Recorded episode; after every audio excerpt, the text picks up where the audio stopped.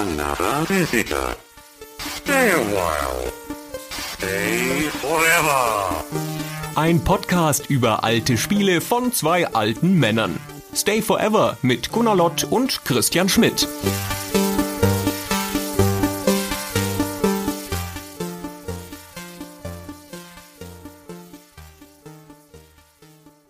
Hallo Gunnar. Oh, hallo Christian. Ich habe gerade versucht, Fabian nachzumachen. Hallo Gunnar.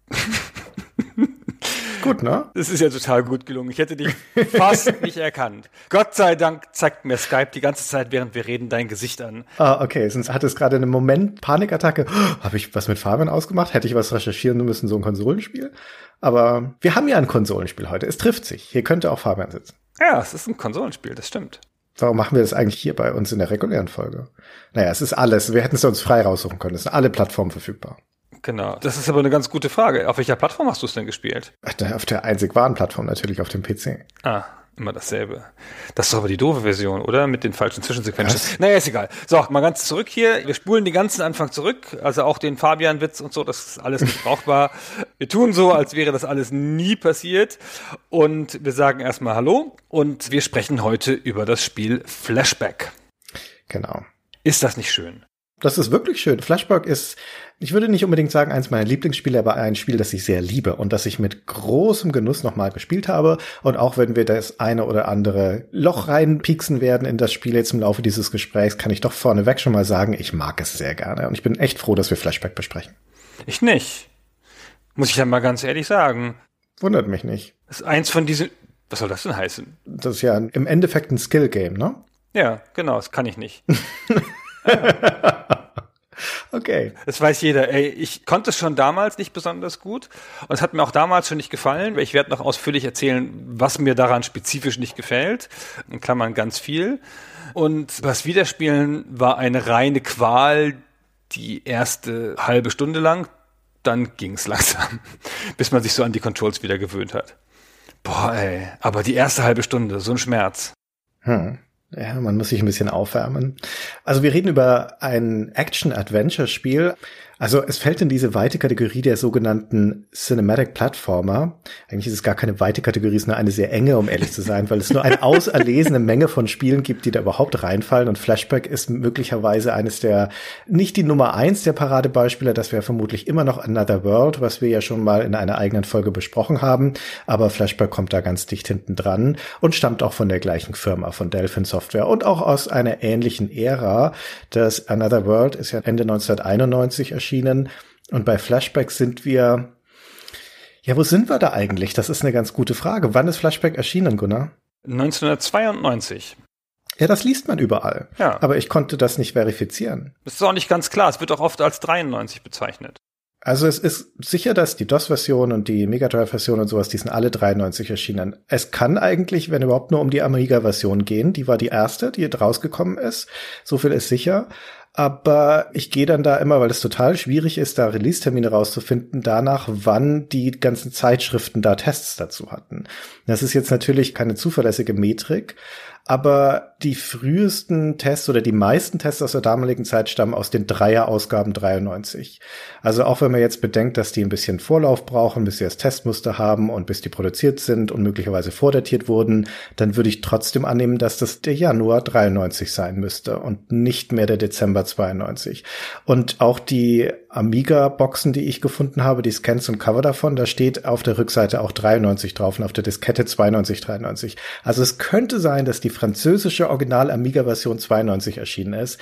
Aber für alle anderen Versionen würde ich sagen, es ist 93, Anfang 93. So, und das war jetzt ziemlich haarspalterisch, aber ich wollte es einmal geklärt haben. Nö, nö, nö, das ist ein guter Punkt, finde ich, weil das ist möglicherweise echt ein 93er Spiel. Ich habe so ein bisschen das Gefühl, das wurde 92 produziert ja. und dann Ende 92, Anfang 93 ausgeliefert, die Amiga-Version und die anderen kamen dann halt ein bisschen später hinterher. Also wir wissen ja, dass es da Verzögerungen gegeben hat, weil, das können wir vorweg schon mal sagen, wir werden ein paar Einspieler in dieser Folge haben von Paul Cusset, von dem Creative Director von Flashback, mit dem du ein Gespräch geführt hast. Und da haben wir ein paar Ausschnitte dann drin und der erzählt unter anderem auch ein bisschen was über die Entstehung. Genau. Ich hatte die günstige Gelegenheit, weil ich an einem aktuellen Projekt für ihn gearbeitet habe, nämlich einen Remake zu dem Spiel auf iOS, dass ich dazu ein Interview führen konnte. Mhm. Genau. Jetzt habe ich so viel vorbereitet über die Glorie des Jahres 1992, was da alles noch erschienen ist und so. und das gilt jetzt alles gar nicht. Ja, das ist ja jetzt doof, ne? was ist denn 93 so alles passiert, Gunnar? es waren jedenfalls beides gloriose Jahre. Also in ja. meiner persönlichen Spielegeschichte. Und ich bin nicht immer so sicher, welches mein Lieblingsjahr ist, und das ist ja auch total müßig, ja, aber so 92 und auch 93 gehören schon dazu. 93 bekanntermaßen das große Jahr mit Doom, aber auch 92, will ich jetzt mal sagen, weil ich das zufällig recherchiert habe. Es sind ja auch viele Spiele erschienen, die wir schon besprochen haben. Alone in the Dark zum Beispiel oder Ultima Underworld. Und das, was 93 zu einer Revolution wurde mit Doom, deutete sich 92 schon an mit Wolfenstein 3D. Ach, ach, ach. Und Super Mario Kart. Und das ist das Jahr, das historische Jahr 92, in dem das Super Nintendo gelauncht ist. In Europa. Mhm. Es ist alles gut zu wissen, hat aber überhaupt keine Relevanz für das Spiel, über das wir jetzt reden. Null. Weil das keine Beziehung zu den Spielen oder den Plattformen hat, nicht unmittelbar zumindest, die du gerade besprochen hast. Die Traditionslinie von Flashback ist, wie gesagt, eine ziemlich exklusive, nämlich die von einer bestimmten Art von Jump'n'Run-Spiel, nämlich ein Jump'n'Run-Spiel, das sich starke Anleihen bei Filmen sucht und die versucht in ein Spiel eine interaktive Erfahrung zu überführen. Und das große Vorbild, ich hatte es schon genannt, ist ein Spiel, das eben ein Jahr vorher aus dem gleichen Haus kam, nämlich Another World. Wir haben das lang und breit besprochen in der zugehörigen Folge, die ist als Vorbereitung ganz gut zu hören. Aber das wiederum steht in der Tradition von dem anderen wirklich großen Urvater, der wir auch schon besprochen haben, nämlich Prince of Persia. Das ist 89 erschienen, 91 Another World, 93 Flashback. Das ist so die Ahnenreihe. Und die bauen in gewisser Weise aufeinander auf. Und Flashback kann man sich so vorstellen wie eine Mischung aus Prince of Persia, das ja ein sehr spielmechanisches und weniger stark cinematisches Spiel ist und Another World, das diese sehr starke Erzählsprache hat, dieses sehr bildhafte, dieses stark inszenierte. Und Flashback nimmt diese beiden Linien, diese beiden Konzepte und führt sie zusammen in etwas, das viel mehr Spiel ist als Another World, aber das fast genauso gut als eine filmische Erzählung funktioniert oder so stark den Willen zur Inszenierung hat wie Another World. Findest du? Ja, finde ich. Hm. Hm. Ich würde sogar sagen, wenn Another World ein Cinematic Platformer ist, dann finde ich im Vergleich, du hast es schon so ein bisschen angedeutet, aber ich finde es eigentlich noch krasser, ist Flashback kaum cinematisch im Vergleich. Und was ist überhaupt cinematisch? Christian, erklär mir mal, was cinematisch ist. Also, wie gesagt, cinematisch heißt, man bedient sich Techniken, insbesondere Inszenierungstechniken aus dem Film. Ich würde das so definieren, dass die Art und Weise, wie erzählt wird in dem Spiel, dass die sehr visuell ist und dass so Inszenierungstechniken wie zum Beispiel Kamerawinkel, Kamerafahrten, solche Dinge, dass die versucht werden, in das Spiel mit einzufügen und dass auch die Art und Weise, wie Action inszeniert wird, also dass es da Spannungsbögen gibt, dass es Passagen, die schnell sind, die langsamer sind, dass es einen Flow gibt in der ganzen Handlung, dass das alles damit reingefügt wird. Ich hätte jetzt gesagt, wenn man auch Another World vor allen Dingen als Blaupause nimmt, ist es der Willen zum Stagen. Also Staging, der Begriff, dass man Situationen inszeniert, die leicht grafisch zu erfassen sind und eine grafische Spannung haben. Zum Beispiel die Szene am Anfang aus Another World, wo man aus dem Käfig entkommt. Das würde ich jetzt sagen, ist nicht so eine richtige Gameplay-Szene, aber es ist eine klassische cinematische Szene, wo so eine Situation inszeniert wird und so ein bisschen sogar außerhalb der normalen Spielmechanik. Aber ich finde, das hat Flashback viel weniger und hat viel weniger besondere auf Wirkung ausgelegte Situationen, sondern lagert das halt viel die besonderen Situationen in Zwischensequenzen aus und ist viel mehr Spiel, wie du ja auch vorhin gesagt hast. Ja. Ich sagte ja schon, ne? es führt diese beiden Dinge zusammen. Eine der zentralen Stärken von Another World, das wollte das Spiel ja auch, ist die Bruchlosigkeit der Erfahrung. Es gibt keinerlei harte oder ganz wenige harte Übergänge. Es geht alles fließend ineinander über. Es ist so wie ein Film zu mitspielen. Das steht eigentlich so in der Tradition mit Dragon's Lair, wo die Interaktivität ein klein bisschen Augenwischerei ist, weil eigentlich musst du genau das tun, was das Spiel von dir will. Und deine Aufgabe als Spieler ist es, den Film am Laufen zu halten. Bei Flashback ist das nicht so. Flashback ist da wirklich viel mehr ein Spiel. Es hat mehr Interaktivität. Es hat auch mehr Entscheidungsfreiheit. Es gibt unterschiedliche Lösungswege teilweise, wie du Situationen lösen kannst. Und es bedient sich aber immer noch diesen Mittel Mittel der Inszenierung, aber es ist stärker getrennt. Also wie du schon sagtest, das sind häufig diese Cutscenes. Also das eigentliche Spiel, um das nochmal zu umreißen, ist ein Jump'n'Run, also zweidimensional. Man schaut von der Seite auf so ein Sprite, das sich in Pixel-Ebenen bewegt. Das wirkt wirklich wie Prince of Persia, kann man sich das vorstellen. Und innerhalb von dieser Spielwelt muss man hauptsächlich akrobatische Passagen bewältigen, also springen, sich hochziehen, an Abhängen, rollen, ausweichen und so weiter. Komponente eins. Dann Kämpfe bestehen, das sind in dem Fall Schusswechsel. Du hast eine Pistole, die meisten Gegner im Spiel haben auch Fernkampfwaffen, Pistolen oder sowas, Laser und mit denen beschießt du dich dann. Das hat auch so ein Bewegungselement, da geht es viel auch ums Ausweichen, ums Positionieren und so weiter. Und das dritte ist dann Rätsel. Also, dass es Hindernisse gibt in dieser Spielwelt und solche Dinge wie Schalter, Schlüssel, Lichtschranken etc. Und da musst du halt rausfinden, wie du weiterkommst. Und das alles ist eingerahmt, erstens in eine Levelstruktur, also dass du unterschiedliche, acht verschiedene, um genau zu sein, Level in dem Spiel hast. Und die wiederum sind stark verbunden durch Cutscenes, die nicht nur unbedingt die Level verbinden, sondern die auch immer dann, wenn irgendwas Wesentliches im Spiel passiert, irgendwas, wo das Spiel sagt, pass auf, das ist jetzt irgendwas Relevantes, dann wird eigentlich immer in eine Cutscene geschaltet, selbst wenn es eine ganz kurze ist.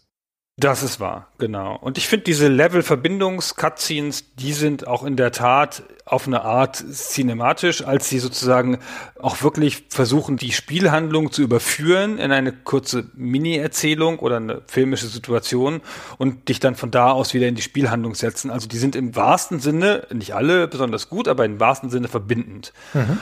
Und das ist nicht das Übliche, wie Cutscenes sonst eingesetzt worden sind. Ja, so Cutscenes auch zu der Zeit ganz oft noch so, ne, das Spiel endet, zack, du hast das Levelende erreicht, du gehst durch eine Tür, die Cutscene beginnt, zeigt was ganz anderes und dann fängt der neue Level an und so. Eine der eindrucksvollsten Situationen im Verbinden durch Cutscenes ist, finde ich, als du in New Washington, glaube ich, ist das, wo du in dieses Loch fällst und dann auf so einem Gitter landest und dann durch das Gitter die Aliens belauscht. Wir kommen gleich dazu, was die Aliens sind und was New Washington überhaupt ist. Und dann machen die gerade einen Weltherrschaftsplan, dann fällst du runter, weil dieses Gitter nicht hält und dann wirst du eingesperrt und das Spiel geht dann weiter, wie du aus der Zelle fließt. So eine relativ fließende Bewegung ohne viel dazwischen, wo man ganz gut der Handlung folgen kann.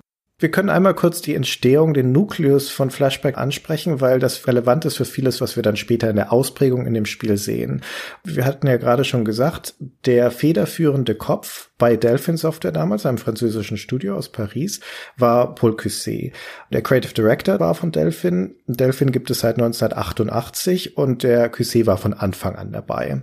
Delphin hatte sich in erster Linie einen Namen gemacht mit Adventures, vor allen Dingen mit dem Future Wars als erstes Spiel, dann gab es Operation Stealth, dann Cruise for a Corps. Spätestens das, glaube ich, kennen relativ viele Leute. Und dann kam eben 1991 dieses sehr ungewöhnliche Ein-Mann-Projekt von Eric Chahi, das Another World, das dann diesen Dreh in Richtung von dem Jump'n'Run, von diesem Side-Scrolling-Plattformer genommen hat. Und parallel dazu, nicht unbedingt als Reaktion auf Another World, sondern parallel dazu kam dann die Entwicklung von Flashback. Das Another World war ja auch ewig in der Entwicklung, wie wir damals schon erzählt haben. Das heißt, das Flashback ist nicht unbedingt ein Nachfolger oder eine Reaktion auf Another World, aber es ist definitiv auch von dessen Art, von dessen Ästhetik, von dessen Anmutung inspiriert. Aber eigentlich war der Anstoß für Flashback ein anderer und der Paul Cusset, der beschreibt das, was passiert ist, folgendermaßen. We were approached by a company called US Gold. They had the license of the movie The Godfather. And so they wanted us to think about a game adaptation of the movie. And they also proposed us to work on a new console that would be released soon, the Sega Mega Drive. At Delphine, we used to work on point and click adventure games like Future Wars or Operation Stealth. So the move to console was really interesting. I proposed to shift the story into the future because it was the time of sci-fi movies like Blade Runner, Terminator, and uh, and was a big fan of these movies. And they said, "Okay, uh, let's have a try. It can be interesting." we started to work on the animations and the technique.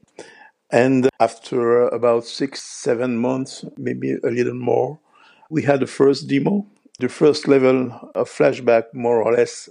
So we went to them and showed the game and uh, they just stared at it. it was very far from the license, so they told us, okay, it's not possible for us to continue with that license, but we love the game. It seems really interesting, so you're free to go on your own and do the game that you want. Ist das nicht ein bisschen strange? Ein bisschen. Was genau ist da strange dran? Meinst du, dass das, was wir da als Flashback haben, eigentlich der Pate sein sollte? ist ganz klar zu erkennen. Also ich glaube dem ja, wenn der das sagt. Und das ist ja sozusagen auch die offizielle Origin Story, die er jetzt nicht nur im Interview mit mir gesagt hat. Aber wie kommt man denn da drauf, Christian? Wie kommt man da drauf, wenn man den Auftrag kriegt für ein Spiel zu einem Gangsterfilm, der in den 20ern spielt und eine ganz spezifische Ästhetik hat, diese ganze Ästhetik zu ignorieren und zu sagen, komm, wir gehen in die Zukunft und machen da, keine Ahnung, eine Gangster-Agentengeschichte draus oder irgendwas? Also natürlich, wir haben diesen Prototypen, der dann auch abgelehnt wurde von News Gold, den haben wir ja nicht gesehen. Vielleicht sah der auch noch mehr der partig aus, aber. Nee, so wie das der Cusé beschrieben hat, war das das erste Level von Flashback, der Dschungellevel. Nee, das zweite. Also ich dachte, der Stadtlevel. Nee, nee, das erste. Ja, okay, das ist ja nun an der Grenze zur Superbeklopptheit. Ja. Hey, es spielt im Dschungel von Kolumbien, ja. Hä? Also, warum haben sie das gemacht?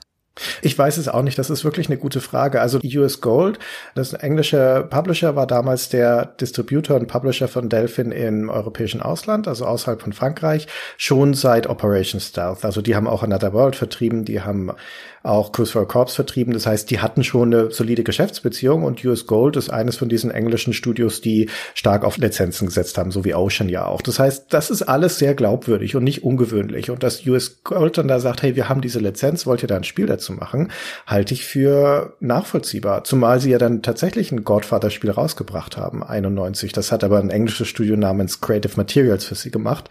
Und das war ein klassisches Gangsterspiel, ja. Also Soweit alles klar. Aber wie Delphin jetzt darauf kam zu sagen, ja, wir machen das in der Zukunft und es wird nichts mehr mit Godfather zu tun haben, das ist ein schieres Rätsel. Ja, und auch so ein Bewegungsspiel daraus zu machen. Naja, ich habe keine Ahnung. Das hat mich immer wahnsinnig irritiert, aber es ist natürlich passiert, was passieren musste. Keine Ahnung, ob sie damit gerechnet haben oder ob das sie überrascht hat, aber US Gold hat ja, wie Paul eben schon gesagt hat, gesagt, nee, nee, nee, das machen wir mal nicht. Wir finden es aber schön und wir können das gerne vertreiben, aber sicher nicht mit der Pate-Lizenz, Jungens. und dann sind sie, keine Ahnung, belastet oder entlastet nach Hause gegangen. Ich weiß es nicht. Vielleicht wollten sie auch gar kein der Pate-Spiel machen und haben das dann aktiv sabotiert. Das würde man ja heute vielleicht so aus Vertragsgründen nicht sagen oder so. Und hatten dann aber ja diesen Nukleus von dem Spiel, der ja schon funktioniert hat und haben dann damit weitergemacht. Und Paul Cousset war von Anfang an im Fahrersitz, wie man so schön sagt. Also hat die ganze Zeit das Projekt geleitet, hat viele Rollen da selber bekleidet, hat an allen Teilen des Spiels mitgearbeitet. Und auch deswegen, weil Shahid, der ja auch ein wertvoller Inputgeber hätte sein können als Macher von Another World, zu der Zeit dann schon gegangen war und seine eigene Firma gemacht hat, Amazing. Also das, was der Paul Cusé da gerade erzählt hat, das erhält zwei wichtige Nuklei für Flashback, nämlich das eine ist diese Origin Story über die Lizenz von der Pater und US Gold. Und das andere, was US Gold an sie herangetragen, ihn möglicherweise sogar aufgeschlossen hat, ist die Plattform. Wir haben es ja gerade schon gehört, das war von Anfang an konzeptioniert als Mega Drive Spiel und das sieht man auch auf den ersten Blick, wenn man die Amiga-Fassung oder die PC-Fassung oder jede beliebige Fassung des Spiels anschaut, die haben nämlich eine sehr seltsame Auflösung. Wenn du dir einen Screenshot davon anguckst, dann ist der quasi quadratisch, was ja sehr ungewöhnlich ist, denn die typische PC-Auflösung ist 320 mal 240 zu dem Zeitpunkt. Und hier sind wir bei 256 mal 224 und das ist die Mega Drive-Auflösung. Also all diese Grafiken wurden für das Mega Drive gemacht. Auch die Farben übrigens, dass das so eine reduzierte, bisschen zurückgenommene, leicht pastellige Farbpalette hat. Das liegt auch daran, dass das Mega maximal 64 Farben darstellen konnte. Keine keine 256 und auch das ist eins zu eins übernommen in die anderen Versionen. Genau. Und das ist Ihre erste Erfahrung mit Konsolen überhaupt und mit dem Mega Drive im Besonderen. Sie haben vorher im Wesentlichen auf dem Amiga gearbeitet. Das gehört auch zur Geschichte dieses Spiels, dass das auch in großen Teilen auf dem Amiga entstanden ist, weil Sie hatten einen Editor geschrieben, um sich Ihre Levels zu bauen und der lief auf dem Amiga. Und dann hatten Sie vom Mega Drive ein sogenanntes Dev-Kit also so eine Art Protokonsole, auf der man dann schon mal Sachen abspielen konnte. Und dann haben sie das immer vom Amiga darüber portieren müssen. Und es war ihnen schon klar, dass sie auf eine 24 Mbit Cartridge gehen wollen. Das war die größere. Und die hatten sie aber da nicht. Und dann haben sie nach eigener Erzählung die re-engineert. It was quite a challenging project because we had a lot of animations and a lot of frames, and uh, the console was limited in memory. So we had to develop a lot of things to be able to compress everything. Flashback was one of the first games that would be using the 24 megabits of memory. At that time, the cartridge were limited to 16 megabits. And Sega said to us, okay, we'll have the 24 megabits, but you'll have to wait several months and uh, we just couldn't wait for that. So we retro engineered the cartridge itself and we built our own board. So we were able to have a 24 megabits cartridge. I think they were quite amazed when we sent them a demo with a 24 megabit cartridge that we made ourselves. Das stelle ich mir schon ganz schön lustig vor, dass die da gesessen haben und dann ihre EPROMs da selber brennen mussten und die dann mit UV-Licht wieder löschen mussten, wenn die voll waren und so, um das auf dem Mega Drive dann zum Laufen zu kriegen. Hm. Und sie mussten das dann in Assembler schreiben, weil ihre gesamte grundlegende Entwicklungsumgebung auf dem Amiga lief. Und deswegen waren sie auch, und da treffen wir auf einen der zentralen Punkte zum Erscheinungsdatum, deswegen war das auch parallel auf dem Amiga fertig oder nahe gleichzeitig, weil die haben sie die Amiga-Version halt gleich mitgemacht, weil sie es sowieso auf dem Amiga entwickelt haben. Und ist aber dann nur deswegen auf dem Amiga kurz vor dem Mega Drive rausgekommen. Das war ja eigentlich für den Mega Drive speziell geplant, weil der Approval-Prozess bei Sega zu lang gedauert hat. Just a matter of timing, because we had to submit the game to Sega and we had to wait until the cartridge are printed. That took about three or four months So in the meantime, we finished the Amiga version and we were able to release the Amiga version before the game came out on Mega Drive. But in fact, it was finished first on the Mega Drive. Ja, deswegen war die Amiga-Version die erste, sieht aber aus wie die Mega Drive-Version letztendlich, wie alle anderen Versionen auch. Die sind ansonsten also nicht nur grafisch, sie sind auch inhaltlich identisch. Also es ist jetzt relativ wurscht, welche von diesen ursprünglichen Versionen man spielt. Die unterscheiden sich alle nicht, außer in der Art von Steuergerät, was du dann in der Hand hast, ob es dein Controller ist auf dem Mega Drive oder deine Tastatur auf Amiga oder dem PC. Und auch das Ausgangsszenario für das ganze Spiel unterscheidet sich nicht großartig. Das ist auch wieder ein bisschen analog zu dem Another World vorher. Das beginnt ja mit einer filmhaft inszenierten kurzen Intro, das diese Einstiegsgeschichte erzählt und so ist es bei Flashback auch. Und da steigen wir ein mitten in eine Flucht. Also es schießen Laserstrahlen durch einen Gang, dann sehen wir in einer Nahaufnahme, wie Beine vorbeirennen, offensichtlich in einer Verfolgungsjagd und dann sehen wir einen davonlaufenden Menschen, der offensichtlich vor zwei Wachen flieht in irgendeiner Art von futuristischen Anlage, Raumstation oder sonst irgendwas. Er erreicht in letzter Sekunde einen Hangar, schmeißt sich dort auf ein Schwebemotorrad und zischt ab aus diesem Hangar verfolgt von einem Shuttle, das sich dann hinter ihn heftet. Es gibt eine kurze Verfolgungsjagd über der Oberfläche von einem Planeten, wie es aussieht, oder den Kronen von Bäumen. Und dann wird das Motorrad, das Schwebemotorrad von einem Streifschuss getroffen und stürzt ab. Es stürzt also unterhalb dieser Baumwipfel und das Shuttle sucht noch kurz mit einem Suchstrahl danach und dreht dann ab. Also offensichtlich in der Annahme, dass das kein Mensch überleben kann. Und dann schalten wir aber in die eigentliche Spielgrafik und stellen fest, dass dieser Mann, dieser Protagonist namens Conrad Hart, durchaus überlebt hat. Der liegt da bewusstlos auf dem Boden eines Dschungels.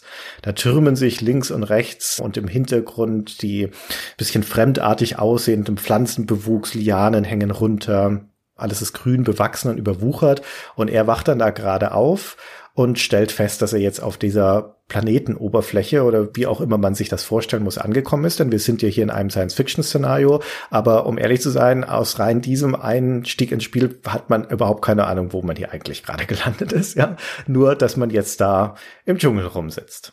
Ja, aber es etabliert schon auf sehr schöne Art und das Intro kann man auch nicht genug würdigen, finde ich.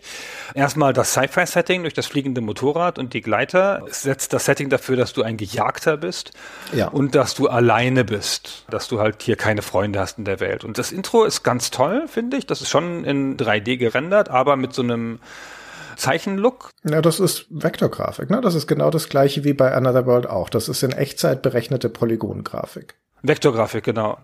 Das gilt hier für alle Zwischensequenzen in dem Spiel. Und das ist ja auch das, weswegen sie diese Zwischensequenzen aufs Mega Drive bringen konnten, was einen großen Unterschied gemacht hat für den Look auf dem Mega Drive insgesamt, weil auf dem Mega Drive war man keine bildschirmfüllende Zwischensequenzen gewohnt, weil die meisten Zwischensequenzen sind halt 3D-Render und die hatten zu viel Speicher gefressen.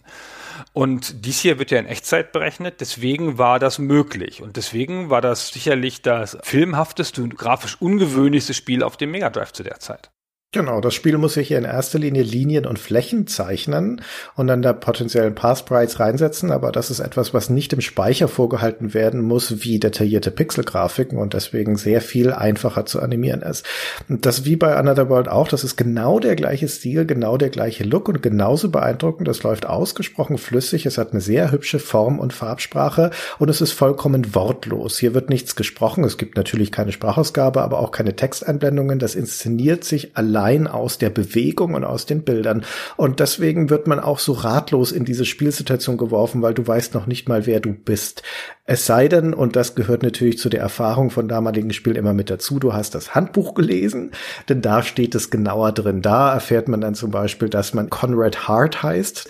Man erfährt auch, dass man im Jahr 2124 ist, und zwar auf dem Saturnmond Titan, wo die Erdregierung inzwischen Kolonien angelegt hat auf diversen Planeten in unserem Sonnensystem sind Kolonien angelegt worden oder auf den Monden, um genauer zu sein. Und eines davon ist Titan. Und wo wir hier sind, ist eine riesengroße Glaskuppel auf diesem Mond, wo ein künstlicher Dschungel angelegt wurde als eine Art Lunge für diese Kolonie, die halt Sauerstoff erzeugen soll. Da sind wir mitten reingestürzt. Diese Zwischensequenz ist so, wie ich sie erinnere, von der Amiga-Version, die ich damals gespielt habe, aber die haben sie doch auf der PC-Version geändert. Hast du da eine andere Intro-Sequenz gehabt? Mir fehlt jetzt der Vergleich, um ehrlich zu sein, aber ich wüsste nicht, dass die anders wäre. Hatte die PC-Version nicht so Rendergrafiken? Oder war das später erst? Also dieses Intro ist im Laufe der Jahre durch drei Iterationen gegangen in dieser originalen Version und das betrifft den Amiga PC, Mega Drive Super NES und so weiter. Es ist diese Pixel-Vektor-Grafik, die wir gerade beschrieben haben, aber schon zwei Jahre später war ja die Ära der CD-Konsolen der frühen, also sowas wie der Sega CD und der 3D und sowas. Und da haben sie das alles ersetzt durch das, was damals State of the Art war, nämlich Rendergrafik, also vorberechnete Rendergrafik, die dann als Filmchen abgespielt wurde. Das ist eine ganz andere Ästhetik als das vorherige, aber es sieht für seine Zeit immer noch relativ gut aus, detailliert. Und dann gibt's ja noch mal ein 2013er Remake des Spiels und da ist es auch wiederum das, was halt dann zu der Zeit State of the Art ist, nämlich polygonale 3D-Grafik, die mit der Ingame Engine abgespielt wird. Aber du hast es damals in der CD-Version gespielt oder in der Version davor? Also hattest du die richtige Intro-Sequenz? Ja, ich bin mir gar nicht sicher, ob es für den PC eine CD-Version überhaupt gibt. Das wäre mir neu. Ah, okay. Und äh, von Amiga schon gleich gar nicht. Also auf den ursprünglichen Plattformen hast du keine Wahl. Da kannst du nur die ursprüngliche Version und damit auch die entsprechende Intro-Grafik anschauen. Ah, genau. Ich hatte nur die Amiga-Version gespielt und später noch die Mega Drive-Version und war mir jetzt nicht mehr so sicher, ob der PC die nicht von Anfang an ersetzt hatte. Nein, zum Glück nicht. Zum Glück nicht. Ist ja auch jetzt so das, was sich so in der Retrospektive durchgesetzt hat, weil tatsächlich ist diese Art von Introsequenz nicht so sehr gealtert. Wohingegen, wie wir schon ein paar Mal gesagt haben, die Rendersequenzen der 90er natürlich alle sehr stark gealtert sind. Ja. So, der Dschungel. Wir sind im Dschungel und wir sehen erstmal einen Bildschirm, der in Ebenen aufgeteilt ist. Hier jetzt in drei, drei Höhenstufen. Und das ist auch das, was das bestimmen wird. Das Spiel ist ein Spiel, wo es immer darum geht, Höhenunterschiede zu überwinden in den meisten Screens. Und es ist, wie man sieht, wenn man jetzt hier ein bisschen anfängt zu laufen mit der Figur, ein Flipscreen-Spiel. Also ein Spiel, in dem der Bildschirm umschaltet und in dem nicht gescrollt wird. Ne, man läuft an den Bildschirmrand und dann zack, schaltet es um und dann, wenn man rechts rausgelaufen gelaufen ist, kommt man links beim nächsten Bildschirm wieder rein. Und man sieht auch so ein bisschen dieses Futuristische, weil dieser Dschungel, den man am Anfang sieht, ist natürlich grün und pflanzenbewachsen und so. Man sieht aber auch Elemente von menschlichem Design, so Verstrebungen, Verstärkungen, Seile, Leitern und solche Sachen. Mhm. Das ist ein ganz kurioser Mix, weil das sieht ein bisschen so aus, als ob es hier irgendeine Art von primitiver Zivilisation gäbe, die sich halt so Holzbrücken baut und Gerüste und solche Dinge. Und dann ist auf praktisch jedem Bildschirm, aber sind auch Elemente von Hightech. Also Lichtschranken, Schalter, Panels, Terminals, Türen, die aus Stahlgittern bestehen und so weiter. Das passt ja auch viel mehr zu diesem Science-Fiction-Szenario, aber es ist schon interessant, finde ich, dass obwohl wir hier ja ein Spiel haben, das im Sci-Fi spielt, dass das reingeworfen ist in ein Szenario, das eigentlich erstmal dieses sehr urtümliche hat, dieses Dschungelartige und das auch gar nicht unbedingt fremd. Das ist kein Alien-Dschungel per se, sondern das ist einer, der vage so aussieht, wie auch ein Erdendschungel aussehen könnte, mit halt so ein bisschen Verfremdungen. Ja, man fühlt sich da jetzt nicht unzuhause. Das sieht erstmal aus wie ein ganz normales Szenario. Ja, das hat diese angenehme Naturästhetik. Das ist was, was man in Spielen, also ich zumindest immer sehr gerne sieht, ne, weil das also was unmittelbar Vertrautes hat und weil Natur auch einlädt dazu zu erkunden. Also der Gedanke, dass es hier irgendetwas zu entdecken, erkunden, sich durchzuschlagen gilt. Und das trifft ja auf Flashback auch zu. Und im zunehmenden Spielverlauf kommen wir durchaus noch in fremdartigere Szenarien, aber das führt uns da relativ behutsam ein, indem es uns erstmal in eine Umgebung setzt, die grundsätzlich vertraut ist. Das ist überhaupt eine behutsame Einführung, finde ich, weil wir sprechen jetzt hier vom ersten Level, das ist der Dschungel-Level, wollen wir ihn mal nennen. Und das Spiel bemüht sich jetzt, einem die vielen, vielen Elemente, die das Spiel hat, wirklich nach und nach, ich will nicht sagen einem geschützten Raum, aber in relativer Ruhe beizubringen. Es fängt halt an mit der Bewegung, die man lernen muss. Dann gibt es erste Elemente des Kampfes, überhaupt die Bewegung über Übergänge oder zwischen den Ebenen. Dann zum Ende des Levels hin merkt man auch, dass man Gegner austricksen kann, dass es Schalter gibt zum Umlegen und solche Sachen. Es führt einen ganz angenehm dahin und das ist auch gut so weil ich sag's ganz ehrlich, die Bedienung ist ganz schön gewöhnungsbedürftig. Diese Figur, der übrigens nicht, wie du sagst, Conrad Hart heißt, sondern Conrad B. Hart. In der US-Version. In der US-Version, genau. Ist das ein Witz? So wie Johnny B. Good? Ja, glaube ich auch. Konrad sei hart, sowas? Ja. Ach, die Amis, ey. Na gut.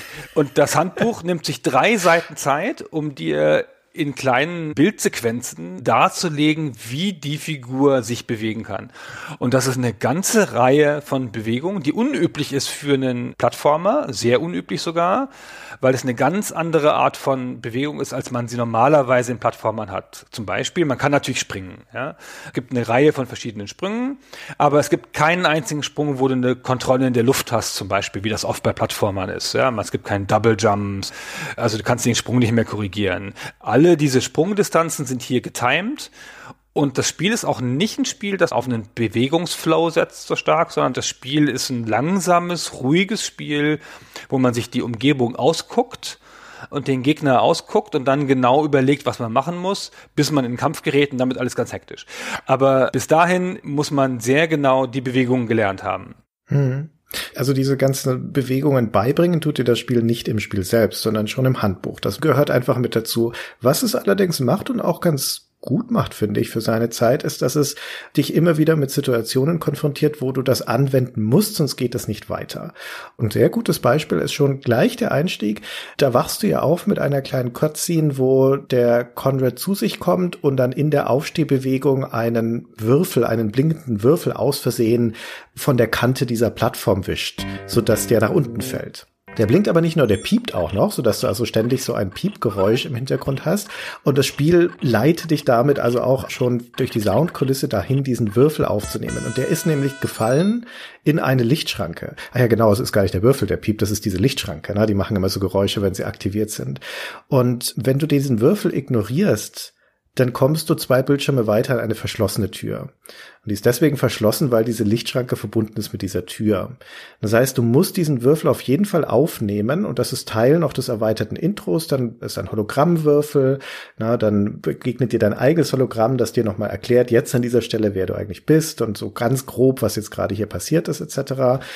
Und vor allen Dingen lernst du aber an dieser Stelle, dass du Gegenstände aufnehmen kannst, dass es ein Inventar gibt, wo die abgelegt werden, dass du es aus diesem Inventar benutzen kannst und dass es logische Verbindungen zwischen Spielelementen gibt. Lichtschranke, Tür und so weiter. Und das alles in einer vollkommen logischen Sequenz von Aktionen. Und ohne ein Wort auf dem Screen so richtig, außer dem Inventar-Item-Namen. Ja. ja. Und ohne eine Unterbrechung und ohne so ein Highlighten des Bildschirms, wie das heutzutage moderne Spiele machen oft. Einfach ganz natürlich daraus, dass es dir eine kleine Aufgabe stellt und dir es dann überlässt, das Handbuchwissen anzuwenden, um es zu nutzen. Es hat ja, wie ich schon sagte, relativ viele Formen von Bewegung und das fängt halt damit an, dass du diesen Würfel suchen musst und da überwindest du erstmal Ebenen, indem du runter und hoch gehst. Das sind auch die einfachsten Bewegungen, da kann ich so viel schief gehen, kann man sich nicht bei umbringen. Und die kannst du halt nutzen. Und dann kommt als nächstes schon das erste große Hindernis. Dann kommt nämlich ein Gegner, den du beschießen musst, den du auch ausgucken musst, indem du sein Bewegungsmuster lernst, weil der ist nur zu bestimmten Teilen verwundbar. Und dann kommt der erste große Sprung. Also der erste Sprung über eine richtig weite Distanz, paar Meter und so. Und wenn du den dann hast, den Gegner besiegt hast, in dem Level ist auch gleich noch einer, dann kannst du das nochmal üben und dann den ersten Sprung, dann hast du schon ein relativ okayes Basisset an Bewegungen. Ja, du kannst Gegner bekämpfen, du kannst Sprünge machen und du kannst die Ebene überwinden. So, das trägt dich schon mal ein bisschen weiter. Mhm. Die Steuerung von dem Spiel ist auch deswegen etwas kompliziert, weil Delphin keine große Erfahrung mit dieser Art von Spielen hatte. Ne? Logisch, die kommen aus dem Adventure-Bereich, die haben auch noch nie auf dem Mega Drive vorher programmiert und das Another World war, wenn wir ehrlich sind, auch kein so richtiges Jump'n'Run. Das hatte ja sehr, sehr kontextuelle Steuerung, die sich teilweise auch geändert hat, abhängig davon, was gerade auf dem Bildschirm zu tun war. Und das Mega Drive hat einen Controller, da sind drei Knöpfe drauf, A, B, C. Und dementsprechend gibt es auch drei Aktionen, die du im Spiel machen kannst oder drei Tasten letztendlich, die das Spiel steuern, unabhängig unabhängig davon, dass es noch das Steuerkreuz gibt, logischerweise, mit dem du die ganze Bewegung steuerst, also links, rechts, nach oben ist springen oder dich hochziehen an einer Plattform, nach unten ist dich runterlassen oder ducken, das ist alles ganz logisch. Und dann gibt es eine Taste für Aktion, also für etwas benutzen, einen Schalter drücken oder sonst irgendwas. Und es gibt eine Taste für das Benutzen eines Gegenstandes. Und es gibt eine Taste, mit der du nur deine Waffe ziehst und wegsteckst, also quasi in den Kampfmodus wechselst und nicht. Denn das Spiel hat zwei Aggregatzustände, wenn man so möchte, nämlich den des Akrobaten, des rumlaufenden, turnenden Menschen und den des Kämpfens, wo er seine Waffe zieht und dann sein Bewegungsrepertoire ein etwas anderes ist. Da ist zum Beispiel die Aktionstaste dann die Schusstaste. Und es ist nicht so super intuitiv. Und es ist vor allen Dingen nicht so super intuitiv, weil das Spiel dann ein, zwei Sachen damit macht, die nicht unbedingt naheliegend sind. Und das beste Beispiel dafür ist der, ja, wie nennen wir denn das? Der Anhängsprung. Also, wenn du aus dem Laufen heraus auf eine über dir liegende Plattform springen möchtest. Weißt du, was ich meine? Das ist der Ledge Jump, ist das offiziell. Und es gibt da eigentlich einen sehr, sehr guten Gating-Punkt bei dem Spiel. Also Gating heißt immer, das Spiel fragt ab, dass du eine bestimmte Fertigkeit beherrscht, die Steuerung auf eine Art und Weise beherrscht, die notwendig ist, damit du im Spiel weiterkommen kannst. Und das ist der Anfang des zweiten Levels, wo du gerade frisch ankommst in dieser sehr aufregenden Stadt New Washington, die sich dann, dann noch vor dir öffnet. Aber bevor du da richtig reinkommen kannst, du bist da also irgendwo quasi im Keller von dieser Stadt angekommen, bist du in einem Bildschirm, wo du dich auf der unteren Ebene bewegst und über dir ist eine Kante aber sie ist so positioniert, dass du dich dann nicht unter sie stellen kannst. Da ist eine Grube drunter. Das heißt, du müsstest sie springend erreichen. Einen normalen Sprung auszuführen, auch aus dem Rennen heraus, führt dich aber nie hoch genug, um an so eine Kante ranzukommen. Da springst du nur immer über einen Abgrund, eine Grube oder sonst irgendwas drüber. Und bis zu diesem Zeitpunkt bist du durch das ganze erste Level gekommen, ohne jeweils diesen Anhängesprung, diesen Ledge Jump anwenden zu müssen. Und hier musst du es aber, sonst kommst du da nicht weiter. Also spätestens hier musst du den jetzt beherrschen. Das heißt, du musst entweder so lange rumprobieren oder ins Handbuch schauen, bis du rausfindest, wie der geht. Und um ehrlich zu sein, ich behaupte, ohne die Anleitung kommt man nicht darauf, wie der geht. Es ist schlicht unmöglich. Nee, das kannst du nicht. Ich finde auch, dass der eh kontraintuitiv ist, also auch von der Art der Bewegung. Ja. Und dass aber auch die Stelle kontraintuitiv ist, weil das ist so eine typische Stelle, wo man halt eine Weile hängen bleibt, wenn man das Handbuch nicht gut gelesen hat. Und ich habe das auch auf andere Arten versucht und das ging halt nicht. Und erst dann ging es. Und da muss man zweimal drücken. Ja, ich sagte, was du machen musst. Und warum das Ganze ziemlich unintuitiv ist. Normalerweise, wenn du eine Richtungstaste gedrückt hältst, dann geht Conrad. Na, logisch. Und jetzt kannst du zusätzlich die Shift-Taste drücken oder auf dem Mega Drive ist es die Taste A und dann rennt er. Also die Richtungstaste plus Shift heißt rennen. Was passiert jetzt, Gunnar, wenn du die Shift-Taste loslässt? Was würdest du sagen? Was würdest du erwarten, was dann passiert? Na, das ist ja selbstverständlich, dass er dann anhält. Dass er wieder ins Gehen zurückfällt, genau, weil die Shift-Taste haben wir gedrückt, damit er rennt. Genau. Das passiert aber nicht, sondern er rennt einfach weiter in diese Richtung und sobald er an den ersten Überhang kommt, springt er automatisch hoch und hält sich daran fest, ohne dass du noch irgendeine Taste drücken musst. Das ist so crazy. Weil das setzt ja auch das Timing außer Gefecht so ein bisschen, weil das ja so eine Automatik ist, wenn es diese auslöst an der richtigen Stelle. Also es ist wie so ein Trick oder wie ein Zauber oder sonst irgendwas, finde ich. Weil du hier den Sprung nicht timen musst, du musst nur diese eine richtige Bewegung machen, dann macht er den Rest automatisch. Und loslassen ist krass kontraintuitiv da. Ja, es ist wirklich das passende Wort. Es ist absolut das Gegenteil von dem, was man erwarten würde, was dann passiert. Zumal du Sprünge ja auch immer mit der Taste nach oben auslöst Außer in diesem Fall. Ja, also einen Höhenunterschied zu überwinden funktioniert immer, immer, immer mit der Taste nach oben, selbst einen Lift nach oben fahren zu lassen oder sonst irgendwas. Nur nicht in diesem Fall, wo die nach oben Taste überhaupt nicht beteiligt ist. Und das macht aus einer Logik heraus, aus Steuerungslogik heraus absolut keinen Sinn.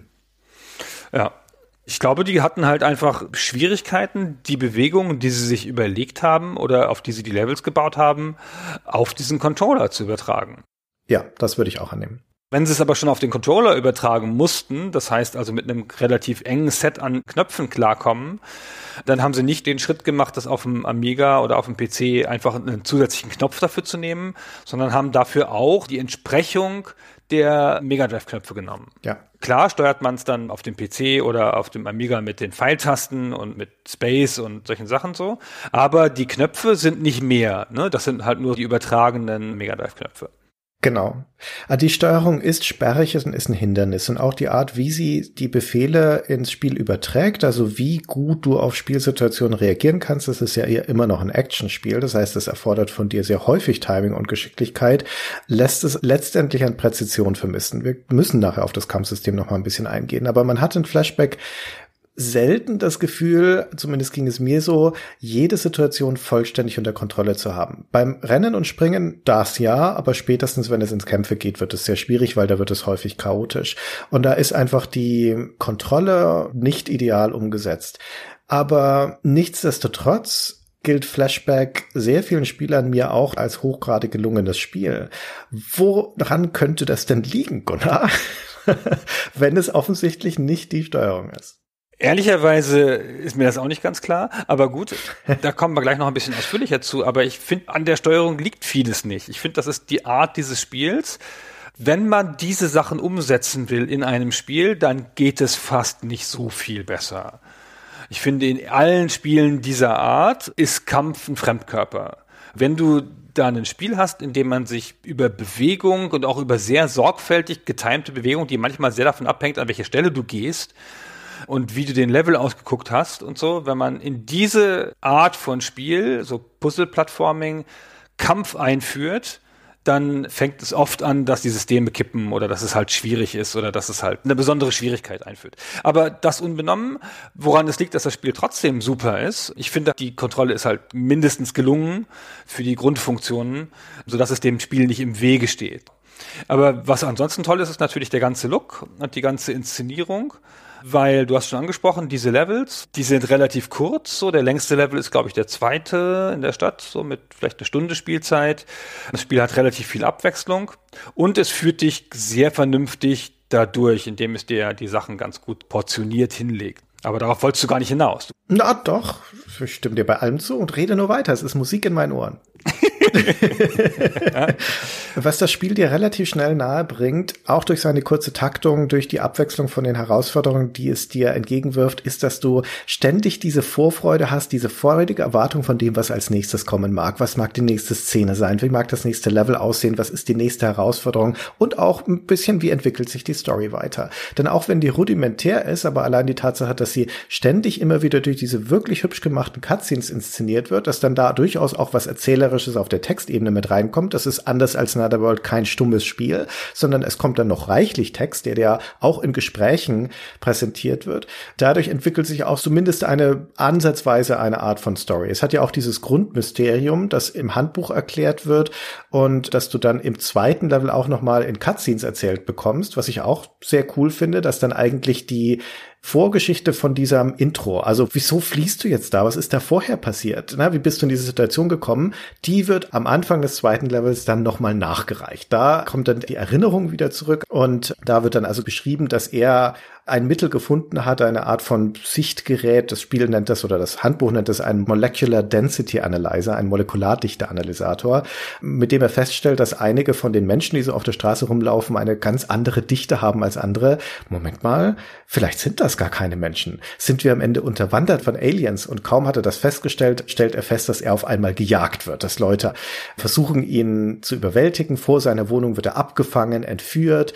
Laut Handbuch wurde vorher seine Freundin, die Sonja, ja auch schon entführt. Ich sage das hier nur deswegen, weil das Spiel das vollkommen vergisst und nie aufgeklärt wird, was mit ihr eigentlich passiert. Aber im Handbuch wird noch ein großes Ding draus gemacht. Auf jeden Fall werden wir also entführt und dann Gehirn gewaschen. Das ist das, was da vorher passiert. Unser Gedächtnis wird gelöscht. Deswegen heißt das Spiel auch Flashback, weil du auch in deiner typischen Amnesiegeschichte da rein startest, gedächtnislos, wer bin ich, was ist passiert und dir diese Erinnerungsschnipsel dann wieder erarbeiten musst. Das kriegst du alles am Anfang des zweiten Levels dann präsentiert.